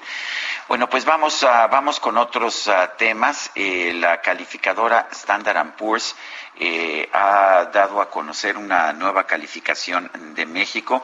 Está ratificando la calificación de largo plazo en moneda extranjera, en triple B y en moneda It's. You can already hear the beach waves, feel the warm breeze, relax, and think about work. You really, really want it all to work out while you're away.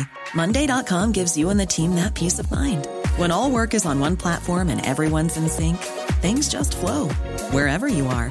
Tap the banner to go to Monday.com.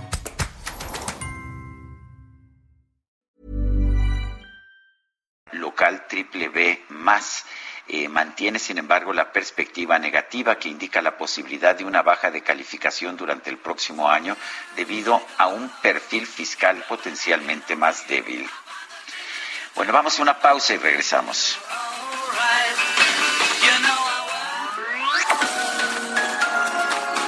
Sarmiento y Lupita Juárez quieren conocer tu opinión, tus comentarios o simplemente envía un saludo para ser más cálida esta mañana.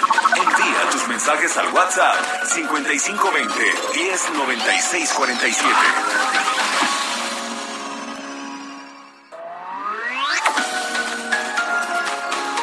Continuamos con Sergio Sarmiento y Lupita Juárez por El Heraldo Radio. Jaque Mate con Sergio Sarmiento.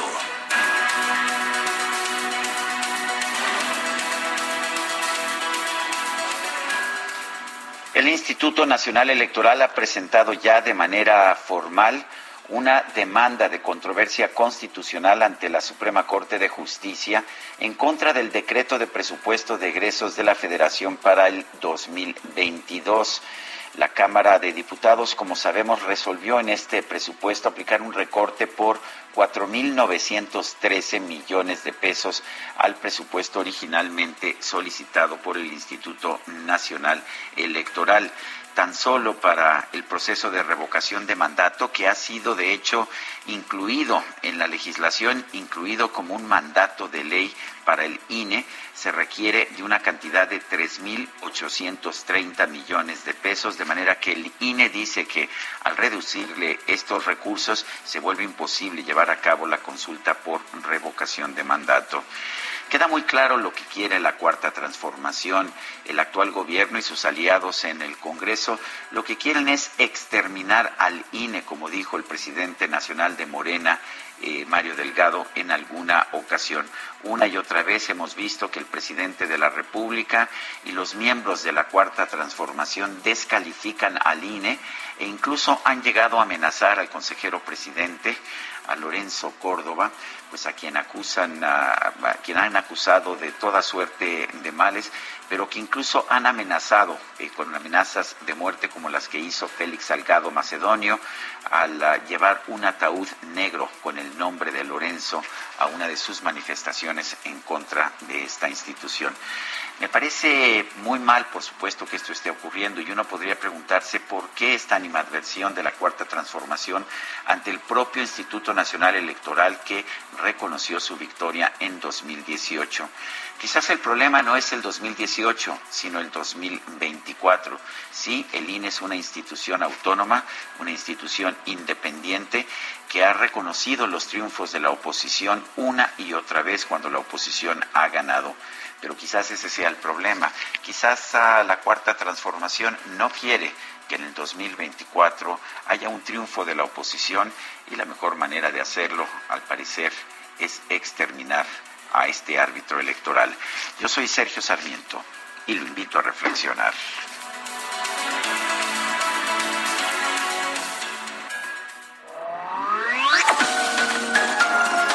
Sergio Sarmiento tu opinión es importante.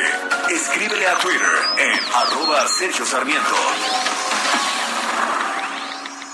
Lo mejor de México está en Soriana. Aprovecha que el aguacate Hass está a 29.80 el kilo o la naranja a 8.80 el kilo. Sí, aguacate a 29.80 el kilo o naranja a solo 8.80 el kilo. Martes y miércoles del campo de Soriana. A diciembre 8. Aplica restricciones. Válido en Hiper y Super. Thank you. Hola, buenos días, Sergio y Lupita. Los saludo con mucho gusto. Mi nombre es Silvia Vázquez. Les escribo porque tengo un malestar acá en Ecatepec. Yo voy a trabajar a la Ciudad de México. Resulta que todas las salidas para tomar hacia Avenida Central están cerradas. Varias eh, patrullas están obstruyendo los pasos y nos perjudican porque yo voy a trabajar y aquí le pregunto a un oficial y que porque es un evento. No es justo que hagan esto. Pues les dejo este mensaje porque la verdad estoy súper molesta que hagan este tipo de cosas y nos perjudiquen mucho. Les deseo a ustedes un buen día, siempre los escucho y los admiro. Que tengan buen día. Hasta luego.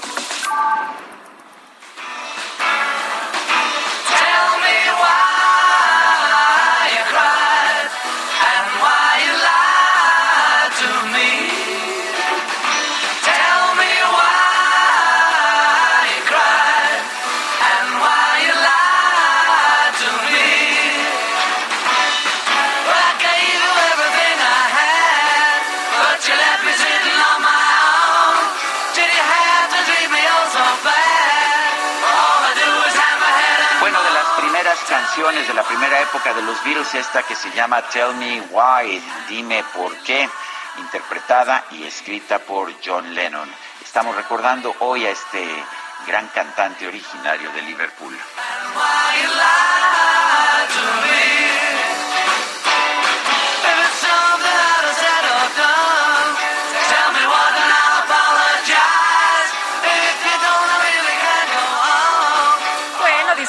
Por supuesto, la música esta mañana. Oye, nos dice Daniel García, nos escribe, el Senado mostrando subliminalmente con un adorno navideño inédito su espíritu rastrero les nació del alma y les salió, se refiere al árbol navideño que colocaron allí en, en el Senado que pusieron en vez de esferas algunos penachos y una tripa que supuestamente es Quetzalcoatl, en fin, pues con que hubieran puesto un árbol tradicional, ¿no? Con sus esferitas y sus lucecitas eh, pues hasta ahí, pero todo lo quieren, a todo le quieren poner una interpretación media extraña.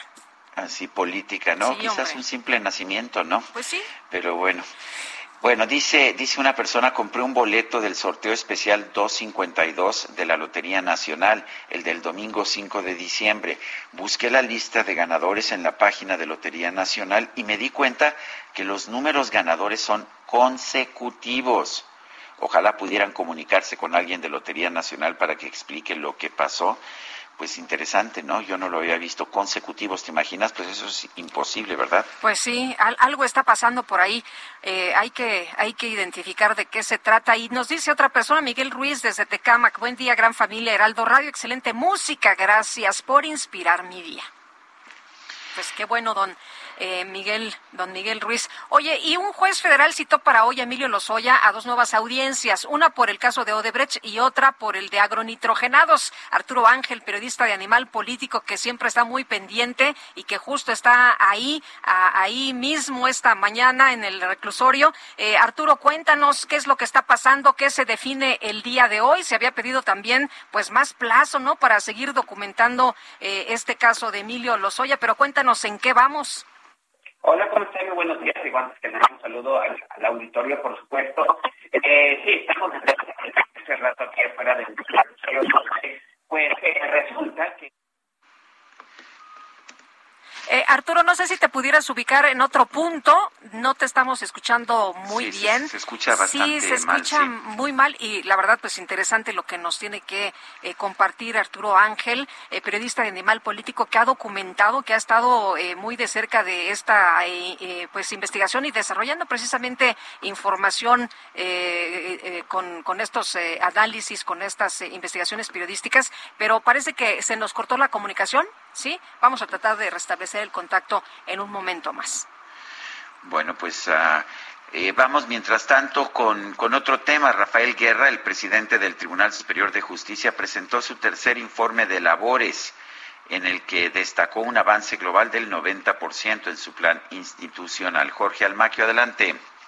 Gracias, Sergio Lupita, amigos. Así es, con la presencia de la jefa de gobierno Claudia Sheinbaum, Rafael Guerra, presidente del Tribunal Superior de Justicia, presentó su tercer informe de labores en el que destacó un avance global del 90% en su plan institucional. En el Salón de Plenos, Guerra Álvarez destacó el impulso a la justicia electrónica, que llegó al 100%, el impulso al apoyo judicial con un 79.9%, garantizar el respeto, protección, promoción y difusión de los derechos humanos e igualdad de género, 77.3% y afianzar la oralidad en los juicios 72%. Guerra Álvarez señaló que su meta es acercar la justicia a la vida cotidiana mediante aplicaciones y espacios virtuales que permitan a los usuarios operar de manera intuitiva, asertiva y segura la promoción y progreso de sus causas con un cuidadoso balance entre seguridad y modernidad. Reconoció que aún hay pendientes, pero se está en el camino correcto con el trabajo que realizan las diversas áreas del Tribunal Superior de Justicia.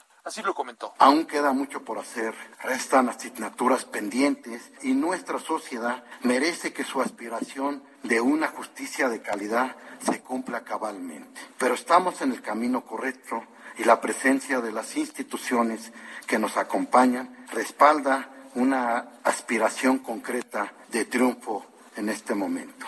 Entre otros logros obtenidos con la justicia digital está la aplicación del sistema de citas por Internet, la plataforma integral de asignación de turnos de atención al público, el sistema de oficialía de partes virtual, el sistema para la práctica de notificaciones a través de medios electrónicos, el expediente digital, la plataforma integral para grabación en salas remotas y el juicio de divorcio en línea. El también presidente del Poder Judicial capitalino señaló que la pandemia por COVID-19 trajo consigo desafíos inéditos e inesperadas oportunidades para transformar dinámicas, procesos e incluso el entorno y destacó que el órgano judicial ya no es el mismo porque vive una auténtica revolución tecnológica que lo ha llevado al frente de la era de la información. Señalar que en la ceremonia estuvo presente, además de la jefa de gobierno, el presidente de la Junta de Coordinación Política del Senado, Ricardo Monreal, el fiscal general de la República, Alejandro Gers Manero, y la fiscal capitalina, Ernestina Godoy Ramos, entre otros legisladores y alcaldes. Sergio Lupita, amigos, el reporte que les tengo. Buen día.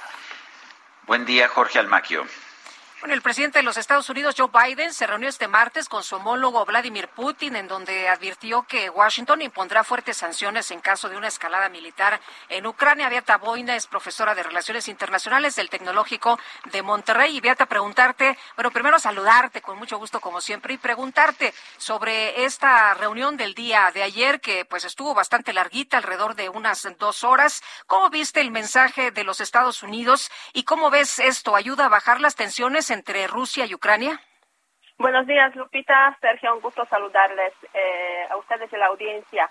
Pues una reunión muy importante el día de ayer entre Putin y este Biden, eh, como mencionas, dos horas de una reunión también tensa, pero muy útil, como lo ha mencionado incluso el consejero en temas de, eh, de seguridad de los Estados Unidos, Jake Sullivan. La verdad es que una reunión que sirvió para que los Estados Unidos dieran un mensaje fuerte, contundente, claro a Rusia de que en caso de que invada a Ucrania, eh, pues va a haber una respuesta muy fuerte de parte de los Estados Unidos y los aliados, o sea, básicamente eh, los, los países miembros de la Alianza Atlántica. ¿En qué se resumiría esa respuesta? Las sanciones económicas, en primer lugar, eh, mucho más fuertes que se han aplicado en el año 2014, cuando Rusia invadió Crimea, invadió ese territorio y ocupó ese territorio ucraniano eh, y lo anexó a la, Federación Rusa. Entonces, sanciones económicas mucho más fuertes. No se han dado los detalles de esas sanciones, pero se está especulando que incluso podría llegarse a, digamos, cortar las relaciones bancarias de Rusia con el Occidente, lo cual impediría básicamente hacer transacciones bancarias, tener cuentas bancarias a los rusos, eh, sobre todo los rusos eh, de las élites, pero en general a la población también, con, eh, con los bancos occidentales, en primer lugar, y eh, pues impedir, digamos, que eh, las élites eh, rusas puedan tener acceso al occidente en general. después se ha mencionado también el tema, digamos, relacionado con la energía. Sabemos que está en construcción, ya a punto de finalizar, el, mm, el gasoducto Nord Stream 2. Entonces, igual en esa dirección irían las sanciones. Por otra parte, la parte estadounidense ha mencionado que se fortalecería aún más la cooperación militar con Ucrania, con lo que quedaría de Ucrania en ese contexto. Eh, ya los Estados Unidos han enviado a partir del año 2014 hasta hoy básicamente una sustanciosa eh, ayuda militar que equivale más o menos a 2.5 eh, billones de dólares en ayuda militar. Se fortalecería este, mm, este rubro en tercer lugar, obviamente, eh, la respuesta de parte de los aliados. Justamente ayer, después de la reunión con Putin, reunión virtual, Biden habló también con los aliados occidentales, una reunión virtual, eh, transmitiéndoles básicamente los mensajes que ha dado a, eh, a Putin. O sea, yo creo que es una respuesta realmente muy clara, muy fuerte, y le queda a Putin ahora considerar si eh, se atreve a invadir a Ucrania o no. Eso lo veremos en las próximas semanas. No cabe duda que sí tiene esa capacidad. Pero sí tiene, sí tiene sentido invadir Ucrania. A ver, una cosa es Crimea, porque en Crimea la población era mayoritariamente rusa, pero en Ucrania la población es ucraniana y a pesar de, los lazos que ha habido de que fueron parte de la Unión Soviética, pues hay un rechazo enorme a ser parte de Rusia. Eh, no, sería una, una tontería por, por parte de Rusia tratar de invadir toda Ucrania?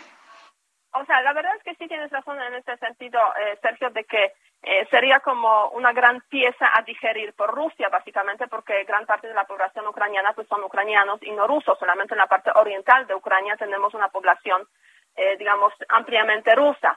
Ahora bien, no queda claro cuál es el objetivo de lo que está haciendo Putin con esa acumulación del ejército en las fronteras de Ucrania. De acuerdo con lo que ha demostrado, de lo que han hablado los estadounidenses, los servicios secretos eh, estadounidenses, pues la verdad es que las, las, últimas seis semanas han sido semanas de eh, concentración del ejército este, ruso en la frontera con Ucrania, que podría llevar a la, em, a la invasión, em, a la entrada de ese ejército a, Ucrania. Eh, no queda claro si Putin toma esa decisión o no toma esa decisión. ¿Cuál es el objetivo? Yo veo aquí como dos o tres puntos importantes el objetivo puede ser presionar al Occidente para que hable con Rusia, eh, para que, digamos, eh, se genere una nueva un nuevo pacto de seguridad en Europa, en el cual eh, Ucrania quedaría, se puede decir, en la zona de influencia de Rusia. En segundo lugar, el objetivo podría ser, se ha hablado mucho sobre los intentos de golpe de Estado en Ucrania, a, manos de unos oligarcas que tienen vinculaciones con Rusia. Entonces, la entrada del ejército soviético, del ejército ruso serviría en ese contexto para apoyar ese golpe de Estado y cambiar el gobierno pro-occidental de, del presidente Zelensky, pues, simplemente derrocar al presidente y con el cambio del gobierno, pues ya tenemos una Ucrania, una Ucrania más afín a los intereses de Rusia. Y en tercer lugar, pues efectivamente ocupar una parte del territorio, la parte oriental sobre todo, eh, para pues destabilizar aún más a Ucrania. Entonces, como digo, no queda claro cuál sería, digamos, el objetivo eh, principal de Putin en ese contexto. Lo que sí estamos viendo es que esa concentración del ejército llevó precisamente a esas conversaciones entre los Estados Unidos y Rusia. Y los Estados Unidos, en ese sentido, yo creo que han hecho un buen movimiento, el presidente Biden, con esa reunión con Putin, para descalar la tensión, que sí, la tensión que se vive ahí, pues es, realmente muy importante y eh, para pues disuadir de alguna forma a Putin eh, frente a esa posible eh, invasión o involucramiento en el derrocamiento del gobierno de, del presidente ucraniano Zelensky. Eh, así, pues básicamente podríamos decir, son las lecturas de lo que está ocurriendo en esa parte de, en Ucrania y en general en la frontera entre Ucrania y Bielorrusia. Muy bien, pues Beata, muchas gracias como siempre, que tengas un muy buen día. Buen día igualmente, hasta luego, gracias. Bueno, eh, hablábamos con Arturo Ángel, periodista de Animal Político, sobre la comparecencia, sobre las audiencias de Emilio Lozoya por los casos de Odebrecht y agronitrogenados. Arturo Ángel está en la línea telefónica. Arturo, cuéntanos, ¿qué podemos esperar el día de hoy en estas audiencias? Sí, hola, ¿cómo están? Buenos días eh, nuevamente. Eh, bueno, pues eh, a ver, lo, solo para poner un poco de contexto, el viernes de la semana pasada se acabaron los plazos que le había dado el juez eh, federal Artemio Zúñiga a Emilio Lozoya pues para que acabara de reunir sus pruebas y los elementos que necesita para su defensa en los dos procesos que tiene abiertos por lavado de dinero, tanto el tema de Odebrecht como el tema de agronitrogenados. Eh, sin embargo, el día de el lunes pasado, los abogados de Emilio Lozoya enviaron un escrito al juez eh, señalándole que no están listos todavía para para enfrentar un juicio, que necesitan seguir recabando algunos elementos, ya que ya recibieron la información que estaban esperando eh, de Brasil, ¿no? La defensa de los hoyos estaba interesada en, en, poder revisar cuál era la situación de directivos de, de Odebrecht, sobre todo, eh, ante las autoridades brasileñas. Estos documentos ya llegaron, pero argumentan que no han tenido tiempo de analizarlos.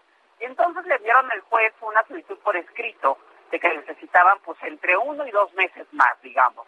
Es, lo que están pidiendo los abogados de Emilio Lozoya.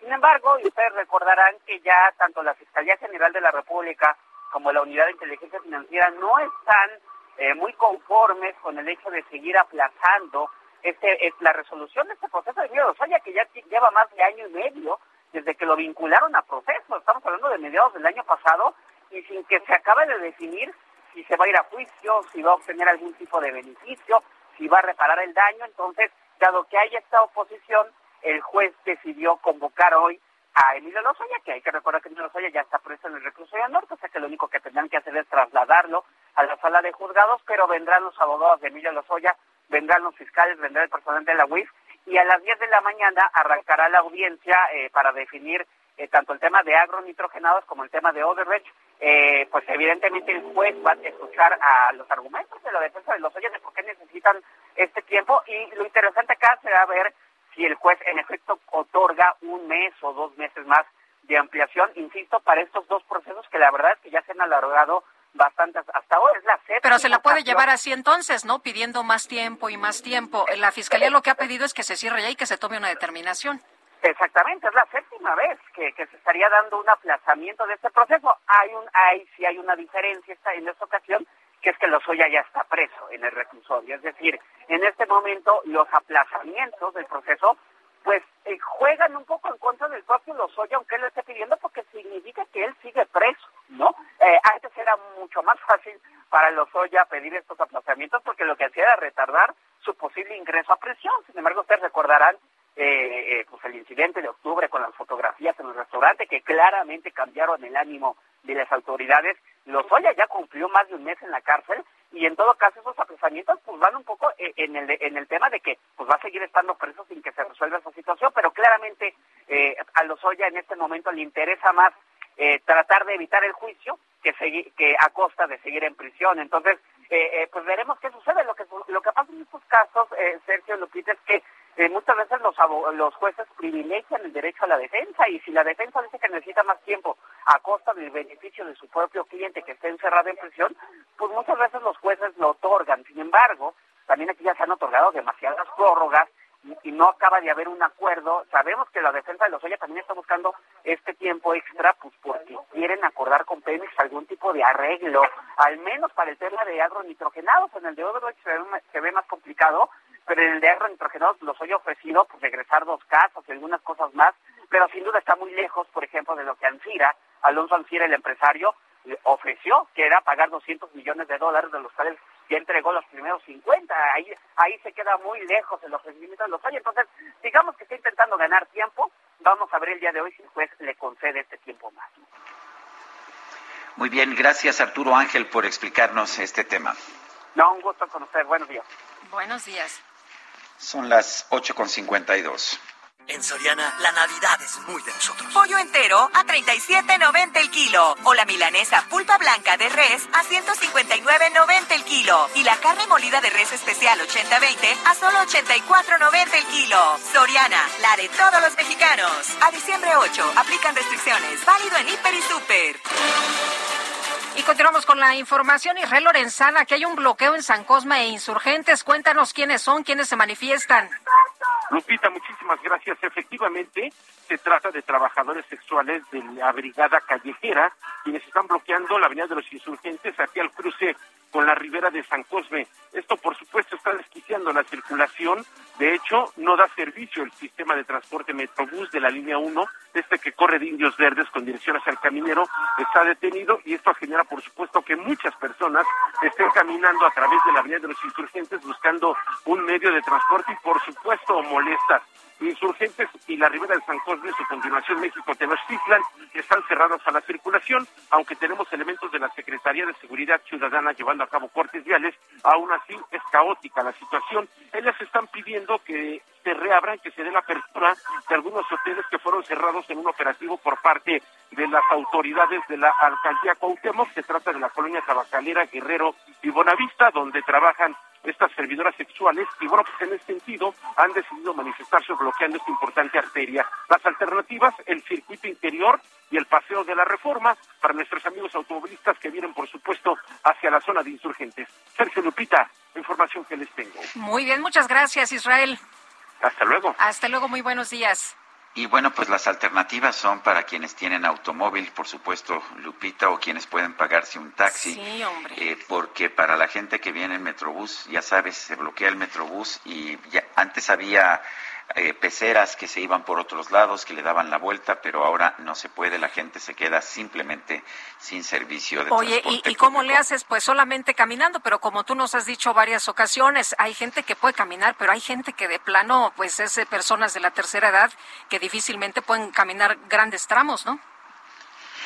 Son las ocho con cincuenta y cuatro minutos. Guadalupe Juárez y Sergio Sarmiento mm, regresamos. Yo tengo que ir a un compromiso, Guadalupe. Te dejo aquí al Provecho, que te vaya muy bien. Alguien tiene que trabajar. Bueno, fuerte abrazo. Hasta luego.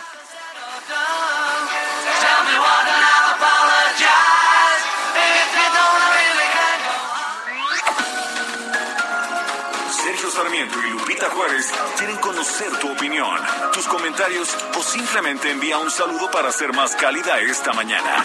Envía tus mensajes al WhatsApp 5520 109647.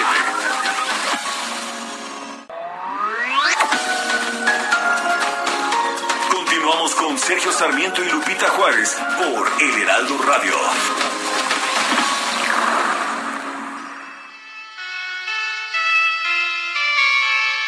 Picture yourself in a boat on a river with tangerine trees and marmalade skies.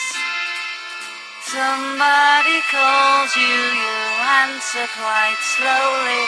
A girl with kaleidoscope eyes.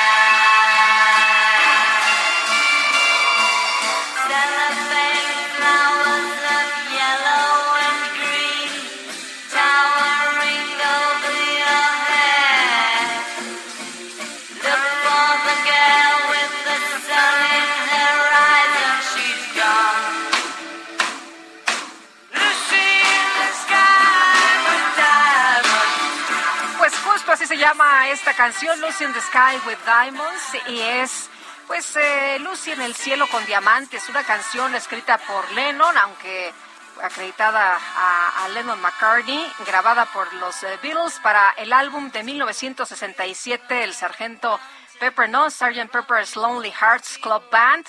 Y bueno, le estamos escuchando el día de hoy recordando a Lennon. Everyone smiles as you drift past the flowers. Y tenemos mensajes de nuestros amigos del auditorio esta mañana. Muchas gracias a todos los que nos escriben. Buenos días, saludos. Qué tontería que se hable de que se está regulando la matanza taurina. No sé cómo las bestias gocen con la muerte de un animalito. Ojalá si sean prohibidas. Atentamente, José Luis Arabisevich. Eh, buenos días, nos dice otra persona. Con mucho agrado, los escucho todos los días. Desde hace tiempo, estas ideas raras de interpretar últimamente diferentes costumbres, hablando en este caso del árbol de Navidad en el Senado, es notable la mano, eh, dice de la señora historiadora de Palacio Nacional, cumpliendo sus ideas o caprichos, ahí se hace presente.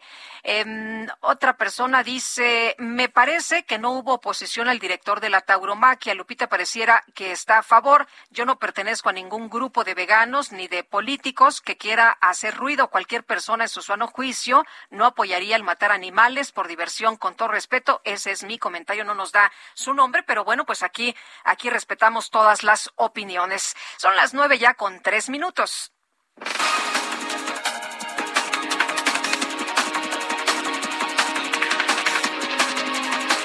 Y le tenemos este resumen de lo más importante. Es 8 de diciembre del 2021 y estas son las noticias. El presidente López Obrador realizó la reunión del Gabinete de Seguridad y su conferencia de prensa mañanera desde el estado de Nayarit. Estamos visitando Nayarit desde ayer. Llevamos a cabo una reunión del gabinete para apoyar al pueblo de Nayarit, un pueblo heroico de dirigentes destacadísimos.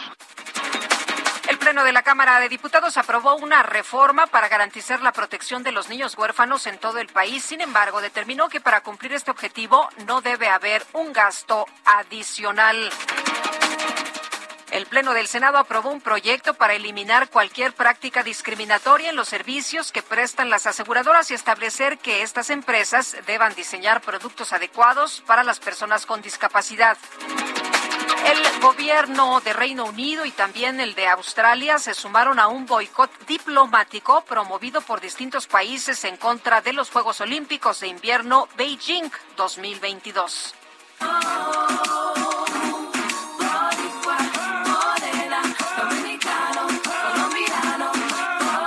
Redes sociales le cuento, se hizo viral un video en el que aparece una joven influencer de Miami, Florida, llamada Mariana, en el que muestra su habilidad para imitar los acentos de nueve países mientras hace una reflexión sobre Día de Acción de Gracias.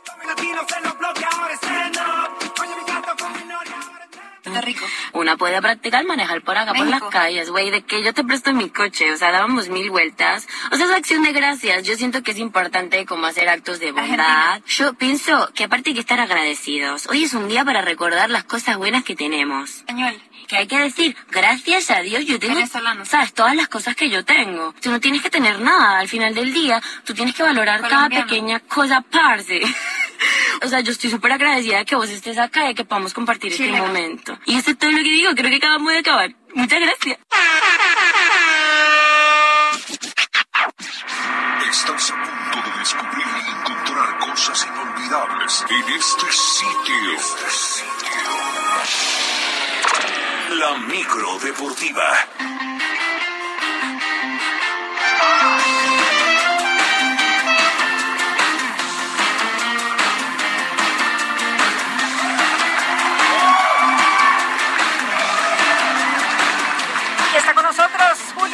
Con su micro deportiva. ¿Cómo te va? Muy buenos días, Muy Julio. bien, Guadalupe, buenos días. Aquí, mira, surfeando entre la información deportiva.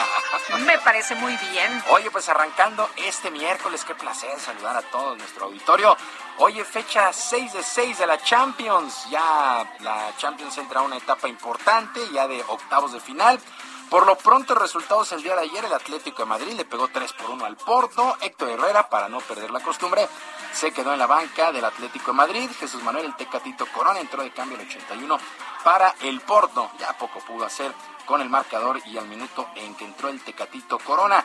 El Liverpool le pegó 2 por 1 al conjunto de Milán, está clasificado. El Real Madrid 2 por 0 sobre el Inter, clasifica como primer lugar de grupo el Real Madrid después de que arrancó muy incierta esta Champions. Por lo pronto, Carlo Ancelotti, técnico del Real Madrid, sabe que se cumplió el primer paso, pero la institución, los aficionados y el propio cuerpo técnico, pues quieren el título de esta Champions. Escuchamos a Carlo Ancelotti, técnico del Madrid.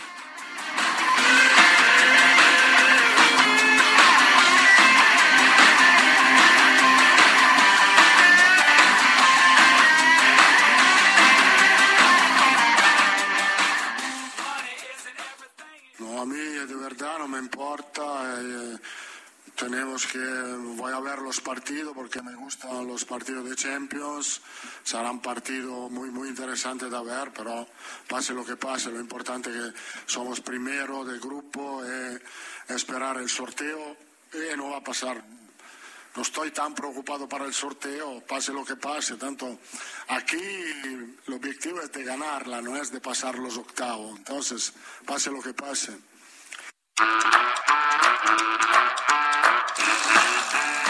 Bueno, la Champions continúa el día de hoy. El Bayern estará enfrentando al Barcelona. El Barcelona se juega su clasificación. Sevilla contra el Salzburgo y el, eh, Atalanta contra el Villarreal en los duelos más destacados del día de hoy en esta última fecha en la fase de grupos de la Champions. Se vendrá para el próximo año, por supuesto, ya el sorteo y los octavos de final. Bueno, en el balompié nacional, el volante chileno Diego Valdés se convirtió en el nuevo refuerzo del América de cara a las próximas campañas. El exjugador del Santos Laguna se incorpora a este conjunto de Cuapa para hacer un poco pretemporada y llega a petición del técnico Santiago Solari. Por cierto, por cierto, el timonel fue ratificado por el mismo dueño del América, Emilio Azcárraga, al igual que Santiago Baños como presidente deportivo. Por cierto, ayer estallaron también las redes sociales porque José Ramón Fernández, ¿no? el antiamericanista número uno, pues se metió a las instalaciones de Cuapa a entrevistar al propio Santiago Solari y se tomó una foto con los trofeos y todo Ándale. Entonces, pues ahí, eh, pues ahí está, ¿no? ¿Cómo le fue en redes? Pues de muchos lo tundieron, otros que era un americanista de closet, Ay, ay, ay. en fin, le mandamos saludos. Nada les gusta, A José hombre. Ramos, sí, hombre, puede hacer su chamba, ¿no? Pues sí. cuentas, pero pues sí, le ha tirado 40 años al equipo de las Águilas del América. Bueno, la selección mexicana de fútbol cerrará el año con un duelo amistoso esta noche contra su similar de Chile, por ahí de las 9 de la noche en Austin, Texas. Ambas escuadras presentarán pues, prácticamente equipos alternos, equipos B, luego de que no es fecha FIFA. Prácticamente este duelo no significa mucho, más allá del contrato firmado y que la principal preocupación del técnico del el equipo mexicano eh, pues es el boleto al Mundial. La escuadra nacional marcha en el tercer lugar del octagonal final de la CONCACAF y por supuesto Gerardo Martino está más preocupado por el próximo año que por el duelo de esta noche.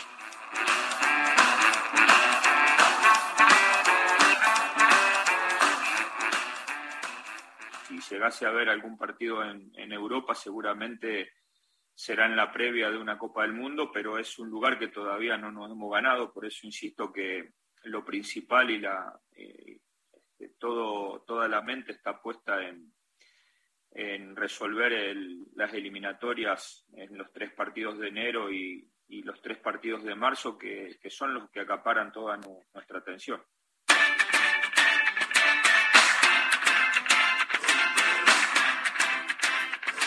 Y a través de sus redes sociales y muy a su estilo, el ex pugil mexicano Julio César Chávez dio a conocer que ya salió negativo de COVID-19 luego de que hace un par de semanas se diera a conocer que estaba infectado. Chávez eh, pues recomendó la vitamina C. Recomendó la ¿Ah, sí? vitamina C, sí, muy a su estilo, ya sabes. Muy bien. Eh, hasta dio la marca y todo. Ándale. Consúmala, que es la No, que no, me sacó adelante. Ah. Y pues, este, ¿cómo se llama? Pues hasta allá mandó al, Sí. COVID, ¿no? ¿Y, y Bueno, qué dijo? Llame ya. Casi, casi, casi, casi. Ay, Pero ya, ya, ya, ya, ya, ya, ya veo. ¡Eh, eh, ah! No, ¿cómo le hace? ¿Cómo le hace? Muy bien. Pero nos da mucho gusto, la Pero verdad qué bueno, sí, gusto, oye. Sí, sí, sí, la verdad es que este había, fue su hijo el que dio a conocer que había dado positivo y ahora ya fue el propio JC ahí golpeando un, un costal, ¿no? Ya totalmente Para que recuperado. veamos que anda bien. Qué bueno. Y eso son muy buenas noticias. El, cor- el virus del coronavirus me va a matar. Ay, me voy para la luna y no vuelvo más. Ay, ¿quién, quién bueno. canta? El, El hijo, ¿verdad? Bueno, sí, ¿quién hijo. no canta más bien? Eh, híjole, el, hijo es tan malo cantando como boxeando, pero bueno, ni hablar. Hoy actividad en el béisbol de la Liga Mexicana del Pacífico. Resultados el día de ayer, los sultanes de Monterrey le pegaron 7 por 3 a los algodoneros de Guasave, los yaquis de Ciudad Obregón, 8 por 4 los charros de Jalisco. En apretadísimo duelo, los naranjeros de Hermosillo 2 por 1 sobre los mayos de Navojoa. Los cañeros de los Moches cayeron 9 por 2 ante los tomateros de Culiacán. Y los venados de Mazatlán le pegaron, eh, más bien perdieron, perdieron los venados 4-3 ante los caballeros águilas de Mexicali. El standing, bueno, hay cuádruple empate con récord de 12 ganados y 9 perdidos. Navojoa, Hermosillo, Mexicali y los venados de Mazatlán. La campaña regular termina el próximo 23 de diciembre. La próxima eh, es el fin de campaña, se vendrán los playoffs y ya el próximo año, el próximo mes de febrero, por supuesto, la Serie del Caribe, que presenta a los campeones de Venezuela, Dominicana, Puerto Rico y por supuesto México. Pues así las cosas con la Liga Mexicana del Béisbol del Pacífico. Guadalupe, amigos del auditorio, los deportes este miércoles. Las vías de comunicación, estoy en Twitter, en arroba jromerohb, en arroba jromerohb, además de nuestro canal de YouTube, Barrio Deportivo. Para echar cotorreo, ¿no? Barrio Deportivo en YouTube todos los días, de lunes a viernes a las 7 de la noche. Por supuesto, hay mucho cotorreo, mucho deporte. Ah, hay de todo, prácticamente. De todo un poco, ¿verdad? De todo un Sí, poco. me Ahí parece muy bien. De lunes a viernes a las 7 en el YouTube Barrio Deportivo. Que sea una extraordinaria día para ti y para todos nuestros amigos. Gracias, mi querido Julio Romero. Muy buenos días.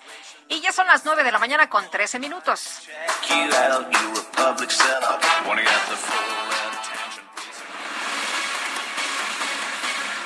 Y ya está listo el comentario de Agustín Basabe, analista político en este espacio. Y Agustín, tú sí ves que haya un intento de la 4P, de la 4P, no, de la 4T, ¿verdad?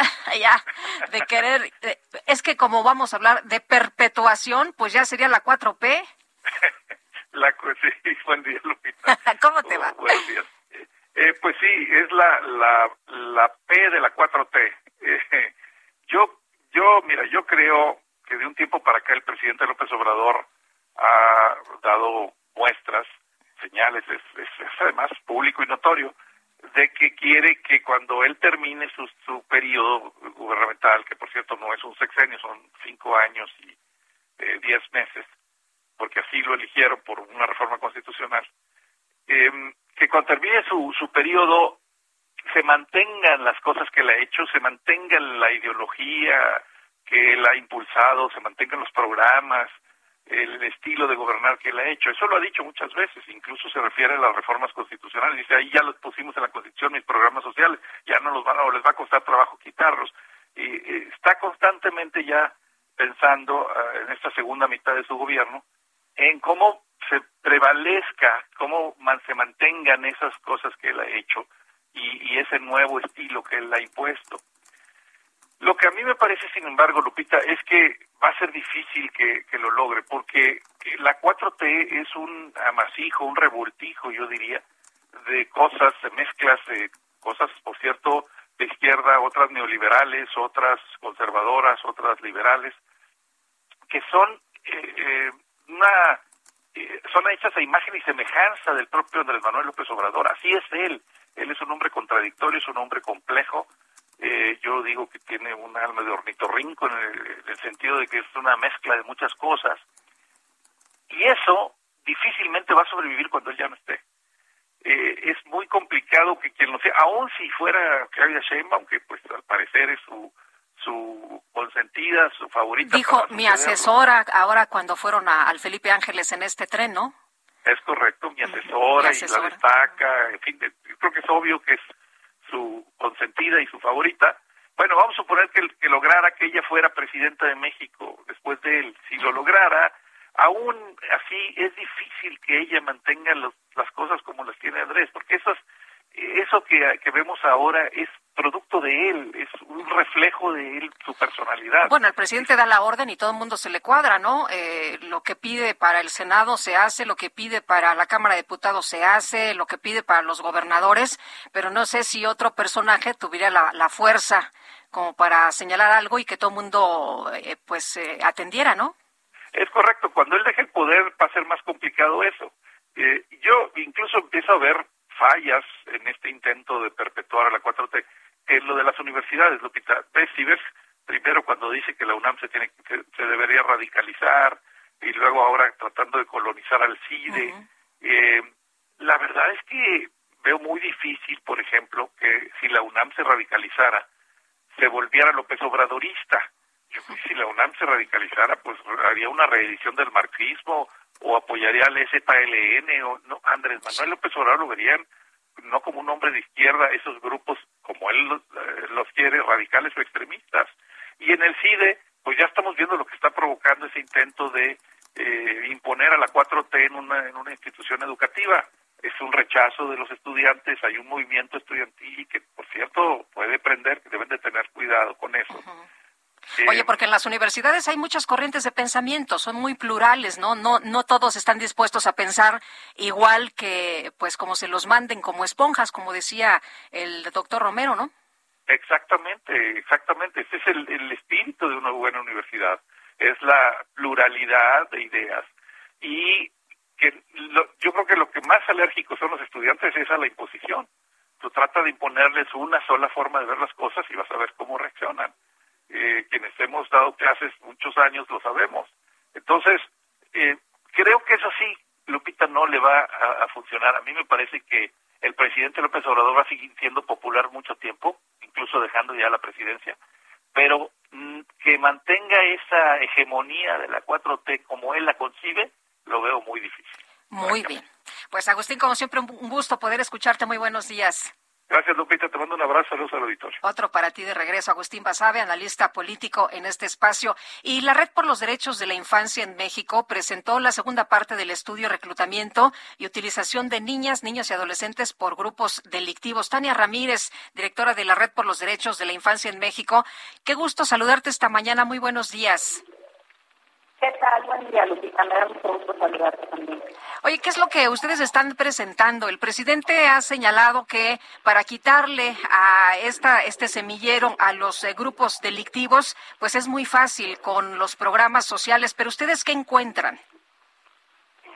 Encontramos que si bien hay oportunidades en esos programas sociales, definitivamente lo que tiene que haber es una coordinación de una política de Estado para, en primer término, Eh, Tania, te puedo pedir si te, si te ubicas en otro punto, por favor, porque no te estamos escuchando muy bien. A ver, a ver si, si te podemos si te podemos escuchar un poquito mejor.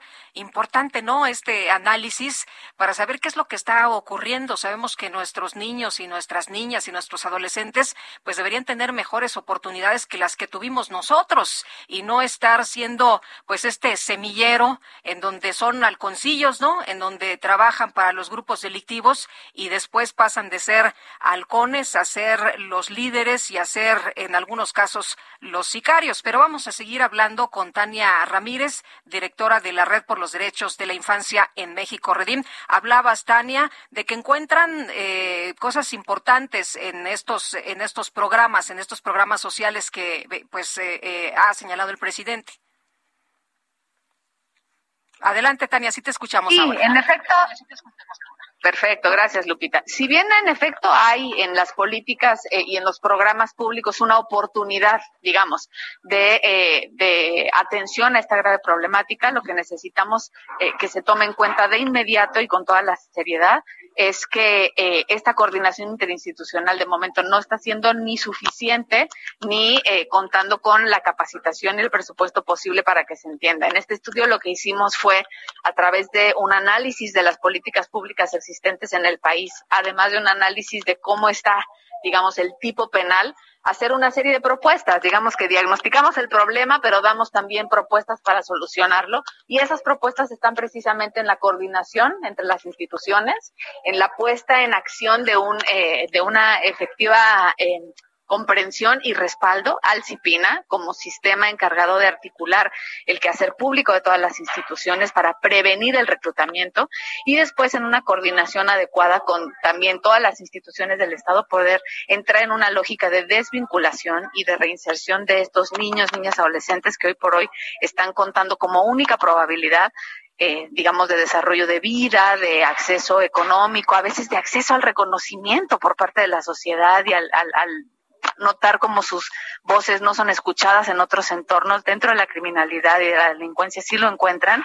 Eh, son esos entornos los que están propiciando el reclutamiento. Entonces sí tenemos herramientas, pero lo que estamos proponiendo es una mejor articulación de las instituciones públicas y sobre todo una nueva eh, tipificación del delito de reclutamiento como tal, porque hoy por hoy en México lo tenemos subsumido, digamos, al delito de trata, eh, y a partir de esta tipificación específica nos parece que podemos entrar efectivamente en una lógica de castigo a los responsables del reclutamiento y no de pensar que estamos teniendo víctimas eh, menores de, victimarios, perdón, menores de edad. Lo primero que hay que tener en cuenta es que niños, niñas, adolescentes son víctimas cuando son reclutados. Eh, Tania, muchos niños no tienen otras opciones, tienen ambientes de mucha violencia, ambientes donde la mamá o el papá consumen drogas, alcohol, eh, padres que, que, los corren de sus casas, eh, gente que los golpea todo el tiempo, no tienen contención, no tienen ningún tipo de apoyo, además de la pobreza, ¿no?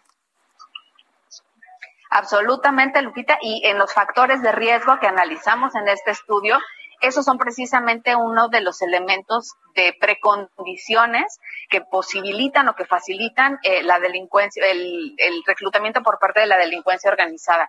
Es urgente que nos hagamos cargo de que la niñez y la adolescencia en nuestro país están viviendo situaciones sumamente adversas, eh, a veces por las violencias que se están normalizando en sus entornos, a veces por la expresión de violencia que llega a afectar las vidas de sus madres y de sus padres y que genera enconos, la falta de justicia cuando llega a ver el asesinato de alguno de sus madres o de sus padres, forma parte también de las narrativas idealizadas de incorporación al crimen organizado para obtener venganza, para obtener reconocimiento y sobre todo vivir en entornos que han normalizado la violencia. Esto me parece importante.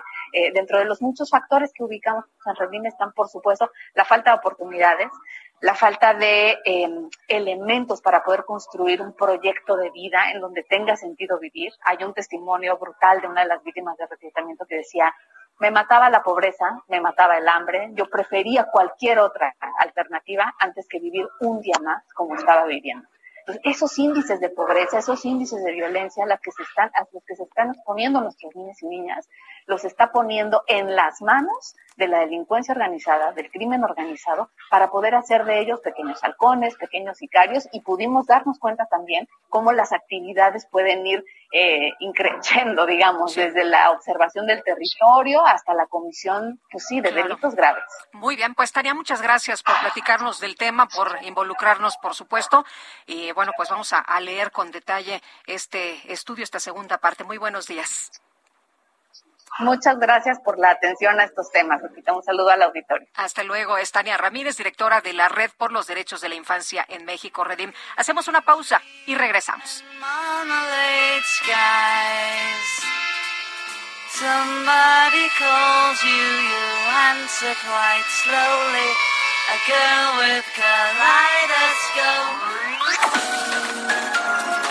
Sergio Sarmiento y Lupita Juárez quieren conocer tu opinión, tus comentarios o simplemente envía un saludo para ser más cálida esta mañana. Envía tus mensajes al WhatsApp 5520 109647.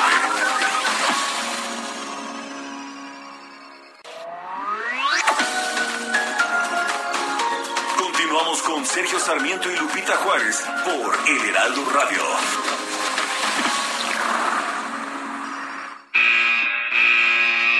Los domis de choque revelan el daño que puedes sufrir al chocar en un auto. Reciben impacto tras impacto para evaluar qué autos nos protegen mejor. Solo los domis resisten choques. Tu familia no. ¿Sabías que en México se vendieron más de un millón y medio de autos de baja seguridad entre 2015 y 2020? Con autos más seguros y mejor información para los consumidores, se evitarían más de 5 mil muertes cada año. Exijamos autos más seguros para México. Infórmate en www.quetanseguroestuauto.org.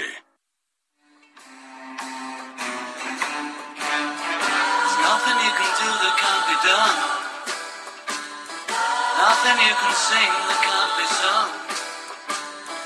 Nothing you can say, but you can learn how to play the game. It's easy. Nothing you can make that can't be made. no one you can save that can't save. Nothing you can do, but you can learn how to be you in time. It's easy.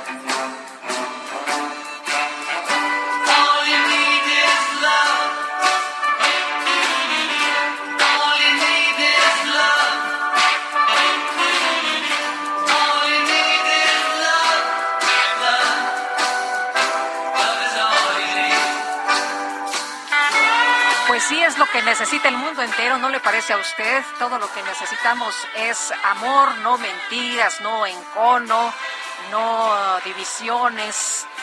En fin, lo que nos canta esta mañana. eh, yo- estamos recordando a John Lennon, son los Beatles y lo estamos disfrutando mucho. Ojalá que usted también. Muchas llamadas de nuestros amigos agradeciendo la música de esta mañana.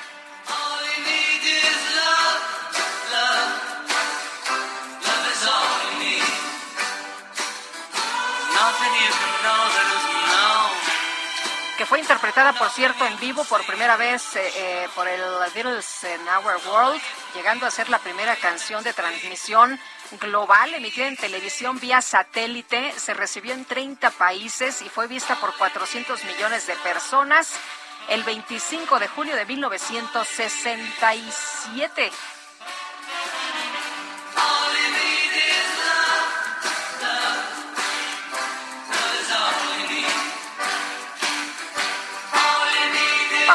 Vámonos a los mensajes. Sergio Lupita, muy buenos días. Por favor, podrían felicitar a mi esposo Max Caldera, que los escucha todos los días y hoy es su cumpleaños. Muchos saludos. Pues, don Max, le mando un abrazo. Le cantamos las mañanitas.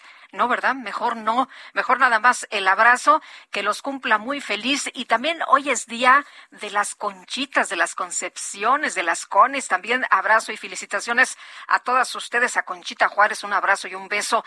Eh, nos dice otra persona, buenos días. Espero tengan un excelente miércoles y quisiera preguntar para el caso de los maestros que se vacunaron con Cancino una sola dosis hace ya casi siete meses. ¿Hay algún plan para revacunar o darles un booster de otra vacuna? Efectivamente, ya se ha anunciado que van los profesores a recibir esta, esta vacuna de refuerzo, por supuesto. Ya le tendremos en cuanto se dé a conocer todos los detalles. Eh, también nos dice Tomás, buenos días, don Sergio y Lupita, felicidades por su prestigioso programa. Desde Ciudad del Carmen, escuchaba las opiniones del señor Tello. Tiene parte de razón, pero creo que no puedes obligar a las personas a vacunarse porque simplemente la vacuna a los ranchos y comunidades rurales eh, no los van a ir a buscar para enviar para enviarlos a la cárcel y eso que todos los habitantes de México están vacunados. No es cierto, mentiras, mentiras y más mentiras, es lo que nos comenta. Bueno, y la plataforma Renovables por México e integrantes del movimiento Jóvenes por Nuestro Futuro se pronunció respecto a la actual política energética del Gobierno de México y la iniciativa de reforma eléctrica enviada por el Ejecutivo al Congreso. ¿Y qué piensa Nora Cabrera Velasco, abogada de Movimiento Jóvenes por Nuestro Futuro? Cuéntanos, muy buenos días. Hola Lupita, ¿cómo estás? Un saludo a ti y a todo tu auditorio. Bien, afortunadamente, buenos días. Oye, pues, eh, ¿cuál es la posición de Movimiento Jóvenes por Nuestro Futuro?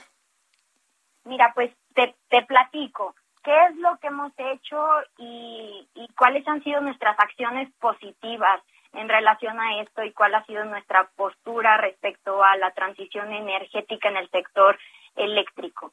Y pues bueno, nos, eh, desde Movimiento Jóvenes por Nuestro Futuro promovimos unos juicios de amparo en contra de la reforma a la industria eléctrica hace un par de meses, en donde lo que nosotros estamos diciendo o exigiendo es que una de las principales medidas de mitigación al cambio climático que tenía México, una política muy importante, era la transición energética en el sector eléctrico. Y por eso es que nosotros pugnábamos porque se continuara con la transición energética en el sector eléctrico y establecíamos que no cumplir con esa transición es inconstitucional y además no incumple con los con los compromisos internacionales en materia de mitigación al cambio climático que ha establecido México. ¿Por qué te comento esto para establecer cuál es la postura del movimiento en relación a esta a esta iniciativa de reforma constitucional? Pues es precisamente que tiene que haber una transición energética en el sector eléctrico y esto tiene que ser rápida y efectiva. Entonces, para que sea rápida y efectiva, pues tenemos que continuar en un sistema que estaba funcionando. Y la realidad es que los datos lo que nos dicen es que estábamos llegando a las metas que se habían establecido en los propios transitorios de la Constitución, ah, pues para poder llegar a tener un sistema eléctrico en México que, que funcionara con base en energías renovables. Pero, pero Nora, pareciera que las cosas eh, son eh, por otra vía en este gobierno, ¿no? Le apuestan a, otros eh, mecanismos y, y, bueno, pues em, el gobierno tiene su posición muy clara. Y por otra parte, preguntarte, vienen los parlamentos abiertos, ¿crees que tomen en cuenta, pues, esto que ustedes están comentando, esto que ustedes están aportando? Mira, qué, qué, bueno que comentas esto, Lupita, porque hay algo que es que, que hemos estado viendo en las discusiones en la JUCOPO, que es que no están considerando un foro en donde, en donde se hable de los temas medioambientales. En los foros que hasta ayer estaban aprobados, lo más cercano a que pudieran tomar en cuenta nuestra postura, que creo que es una postura muy importante y muy legítima, es la que tiene que ver con transición energética y la juntaron con litio, lo cual parece ser una total incongruencia porque no se está tomando en consideración en esta iniciativa de reforma los efectos medioambientales. Y lo más importante de una transición energética en el sector eléctrico es que se tome como una política de mitigación al cambio climático. ¿Y qué es una política de mitigación al cambio climático? Es que se obligue al Estado mexicano a reducir la cantidad de CO2 en la atmósfera. ¿Y qué es lo que nos va a permitir a todas y a todos? Que no, ¿qué, es lo que el derecho que nos va a garantizar si se emite menos CO2? Pues que el planeta no se siga calentando. Y que el planeta no se siga calentando es sumamente importante porque los efectos de ese calentamiento ya los estamos viviendo. Los efectos de ese calentamiento del planeta son más inundaciones, más sequías, más uh, problemas en general en, en, el medio ambiente. Entonces, es muy importante tomar en cuenta eh, el tema medioambiental y, repito, no hay un foro en donde únicamente se toque el tema medioambiental, Esperemos que hoy que la Jucopo está volviendo a debatir el tema del Parlamento abierto, pues tomen en cuenta esto y hablan, abran un foro para hablar de medio ambiente. Pues te lo agradezco mucho, Nora. Qué bueno que platicaste con nosotros y nos diste tu posición y la de Movimiento Jóvenes por Nuestro Futuro. Muchas gracias. Muy buenos días.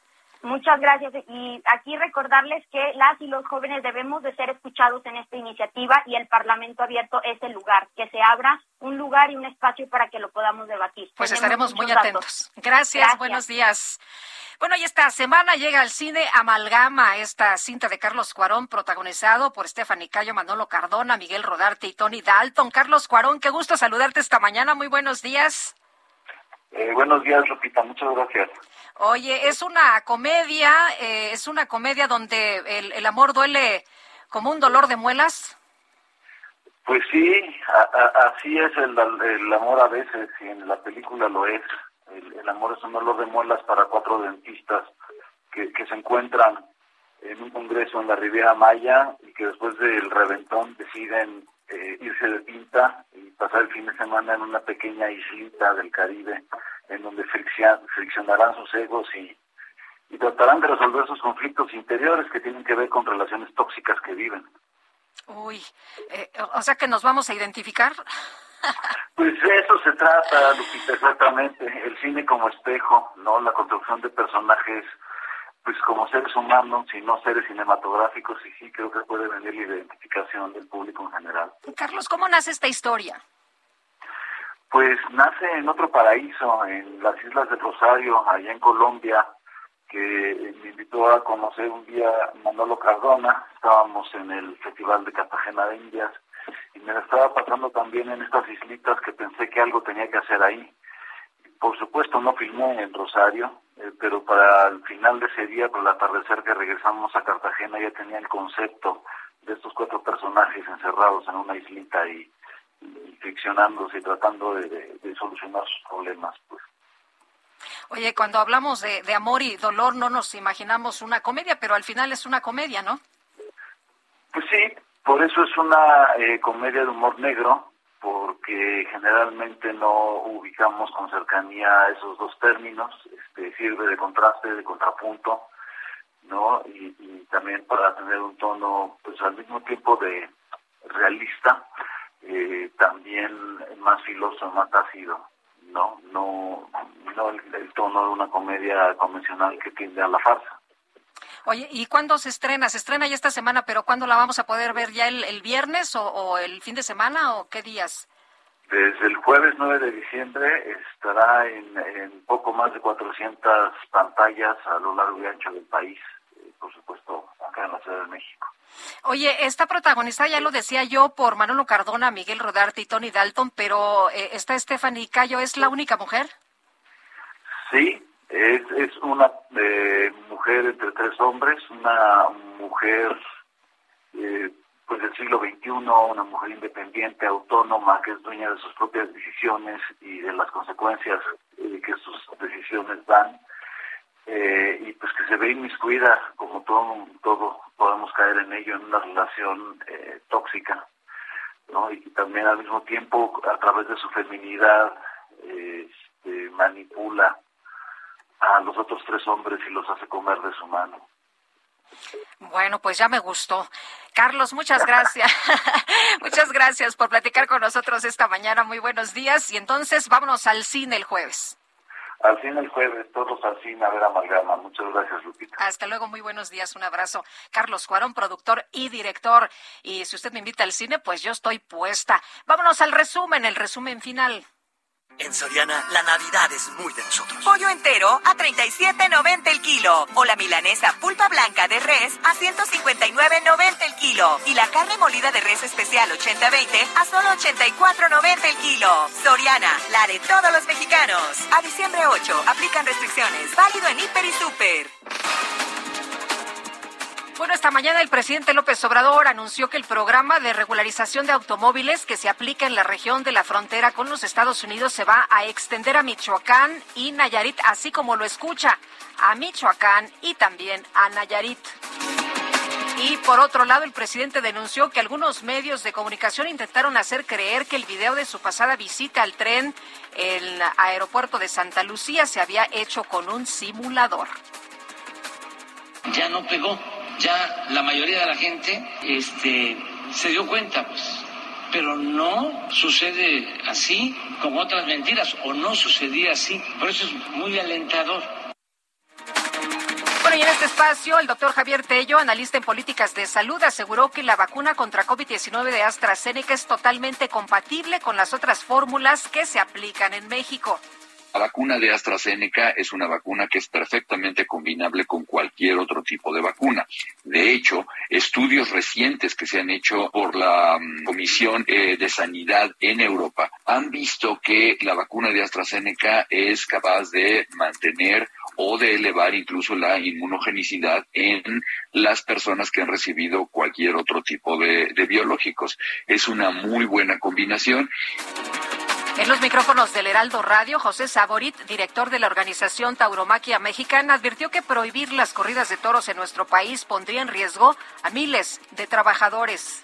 Directamente se generan 80 mil empleos, indirectamente estamos hablando de unos 145 mil empleos. Eh, existe en el territorio nacional 170 mil hectáreas de ganado bravo, que son, son, son un recinto extraordinario de bienestar animal, que evidentemente con estas prohibiciones acabarían este, este bienestar animal dental. Estamos hablando de una economía eh, anual de casi 7 mil millones de pesos que genera la tauromaquia. En impuestos son 800 millones de pesos anuales que genera la tauromaquia.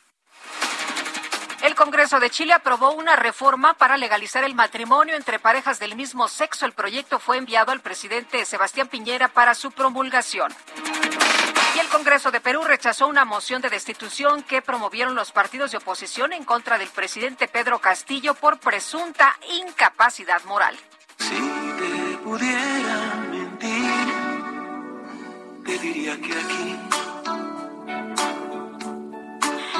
Bueno, ahí le va. En su conferencia de prensa de esta mañana, el presidente López Obrador defendió a Elizabeth García Vilchis, la presentadora de esta sección que se conoce como ¿Quién es en las mentiras? Ante las críticas que recibe por no hablar fluido, afirmó, fíjese nada más, qué flor le echó esta mañana. La señorita no sabrá leer, pero no miente. Que los saque la señorita esa que no sabe leer en su sección de mentiras de la semana. Pues no sabrá leer la señorita de la sección, pero la señorita no dice mentiras, no es mentirosa. Lo mejor de México está en Soriana. Aprovecha que el aguacate Hass está a 29.80 el kilo o la naranja a 8.80 el kilo. Sí, aguacate a 29.80 el kilo o naranja a solo 8.80 el kilo. Martes y miércoles del campo de Soriana. A diciembre 8. Aplican restricciones. Válido en Hiper y Super. Continuamos con la información. Un juez de la Ciudad de México dictó prisión preventiva justificada contra René, el conductor que atropelló a los 12 peregrinos el domingo pasado cuando se dirigían a la alcaldía, eh, pues a- más bien de, de la alcaldía Xochimilco a la Basílica de Guadalupe. Jorge Almagio, adelante con el reporte. Buenos días.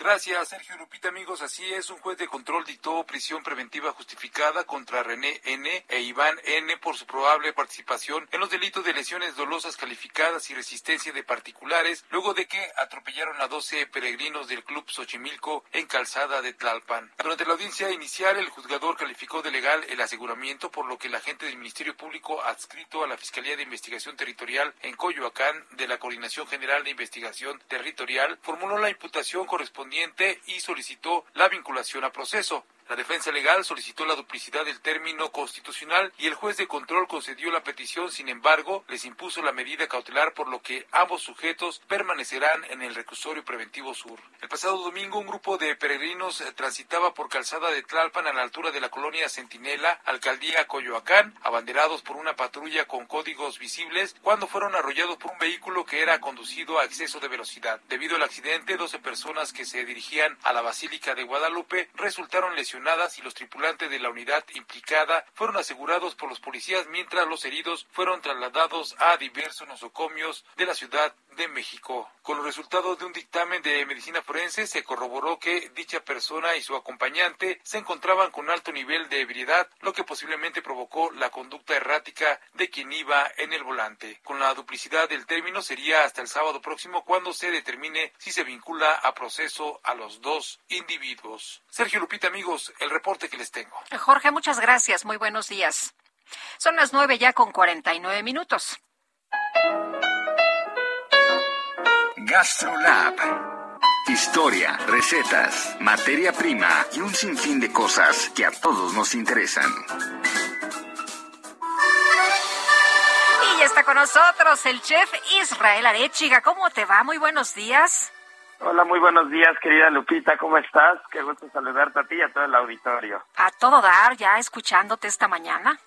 Pues mira, ya es miércoles y esta mañana, no sé tú, pero a mí se me antojan unas buenas olivitas, unas buenas aceitunas, ya están rellenas de anchoas, de arenque, con quesito manchego, con, con aceite de oliva. Pero las buenas aceitunas nunca sobran al centro de la mesa, ¿no? Y a esta hora, híjole. Sí, apenas y para abrir apetito. Y es que justo el día de hoy es el Día Mundial de la Aceituna. Y les tengo varias curiosidades que estoy seguro que algunas de ellas no conocían. Y que, y que la aceituna está, está envuelta de mucha historia y está envuelta eh, de muchas de muchas cosillas o muchos muchos datos históricos y curiosos bastante particulares. Por ejemplo, el primero de ellos es que no sé si ustedes lo sabían, pero las aceitunas negras y las verdes no son dos tipos de aceitunas diferentes. Normalmente suelen ser el mismo tipo de aceituna y lo único que va a cambiar es la maduración.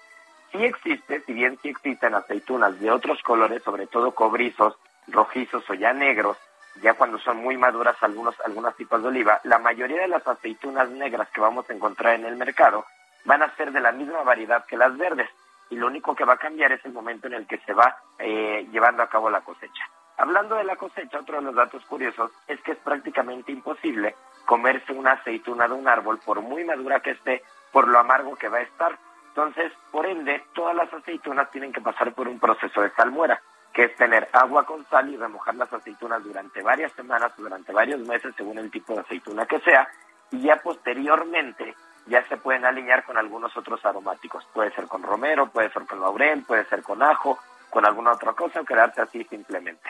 También otro de los datos curiosos es que no todas las aceitunas sirven para hacer aceite de oliva. Hay algunas aceitunas que únicamente eh, se, se llevan a la mesa, que son muy buenas para la mesa por la poca cantidad de grasa que tiene, y otras que es al revés, que es tan fuerte su sabor, así como tal el fruto, que únicamente se puede hacer aceite de ellas, pero no se pueden llevar al centro de la mesa. Otro de los datos curiosos es que también los nombres de algunas aceitunas van ligadas a la apariencia física del fruto o al lugar. Por ejemplo, la picual se le llama picual porque es picuda y es la aceituna más plantada en, el, en, toda la parte de España, sobre todo en el sur, en la zona de Andalucía, de Jaén, de Córdoba, donde vienen los mejores aceites de oliva del mundo. También, por ejemplo, eh, se le va a llamar calamata a la aceituna de origen griego, que viene justo de la región de Calamata, y así vamos a ir encontrando diferentes variedades de, de aceitunas que se les van a ir nombrando según las características que van teniendo cada una de ellas. También otro de los datos que tenemos es que las aceitunas reúnen los cuatro sabores básicos. Cuando uno prueba una aceituna puede encontrar dulces, salados, ácidos, amargos y dulces. Entonces podemos encontrar en un solo fruto muy pequeño eh, todos los sabores que podemos que podemos tener, ¿no? Faltaría el umami, que es el quinto sabor, y no dudo que algunas, por ejemplo, como la calamata, que tiene una cantidad de umami bastante particular, también te haga salivar y sea el quinto sabor. Entonces en la aceituna vamos a tener prácticamente todo. Y también es mentira que las, las aceitunas engordan, a pesar de que tiene un porcentaje importante de grasa, es grasa de la buena. Entonces cada aceituna puede tener como un máximo 9 calorías. Entonces no es como que comer bastantes aceitunas nos vaya a hacer engordar, ¿no? Y también otro de los datos curiosos es que para obtener un litro de aceite de oliva se requieren al menos 5 kilos de aceitunas. Entonces, bueno, pues estos son algunos de los datos curiosos. Hay muchas variedades a lo largo del mundo. En México cada vez se plantan más olivos alrededor de los viñedos, sobre todo en la parte norte del país. Vamos a encontrar olivas en Argentina, vamos a encontrar olivas en Perú, prácticamente extendidas por todo el mundo gracias al Imperio Romano y después con la llegada de los europeos a, a América. Y bueno, pues así es como, como se fue extendiendo y al día de hoy el aceite de oliva y las aceitunas son un alimento básico para nosotros. Muy bien, pues Muchas gracias, como siempre, Israel. Que tengas un extraordinario día. Igualmente, querida Lupita, un fuerte abrazo y nos escuchamos el día de mañana. Nos escuchamos mañana. Y vámonos ahora con otro Israel, Israel Lorenzana. Cuéntanos qué más sucede esta mañana. Hola Israel. Bueno, se nos cortó la comunicación. Le quiero decir a usted que la conferencia del presidente Andrés Manuel López Obrador pidió que la Secretaría de la Función Pública investigue si es necesario el tema de los créditos de Santiago Nieto Castillo, parte de lo que ha comentado López Obrador esta mañana. Y agradezco, dice Marcelo Ebrard en un eh, tuit a la Asociación de Control de Armas de Estados Unidos, la nominación al reconocimiento anual que otorga por la demanda presentada por nuestro país contra la industria de armas que facilita y promueve la violencia. Y nosotros ya nos vamos, ¿verdad? En nombre de todo el equipo agradezco el favor de su atención, que tenga un excelente día y nos escuchamos mañana tempranito en punto de las 7.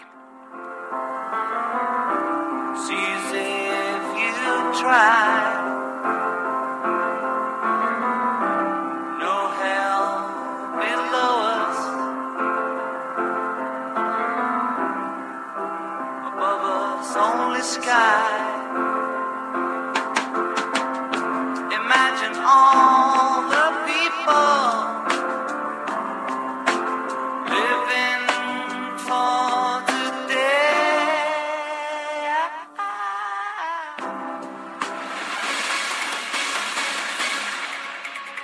Heraldo Media Group presentó Sergio Sarmiento y Lupita Juárez por El Heraldo Radio.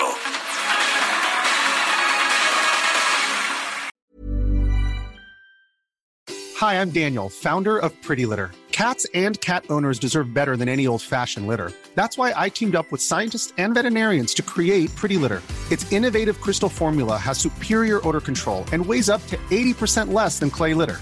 Pretty Litter even monitors health by changing colors to help detect early signs of potential illness. It's the world's smartest kitty litter. Go to prettylitter.com and use code ACAST for 20% off your first order and a free cat toy. Terms and conditions apply. See site for details.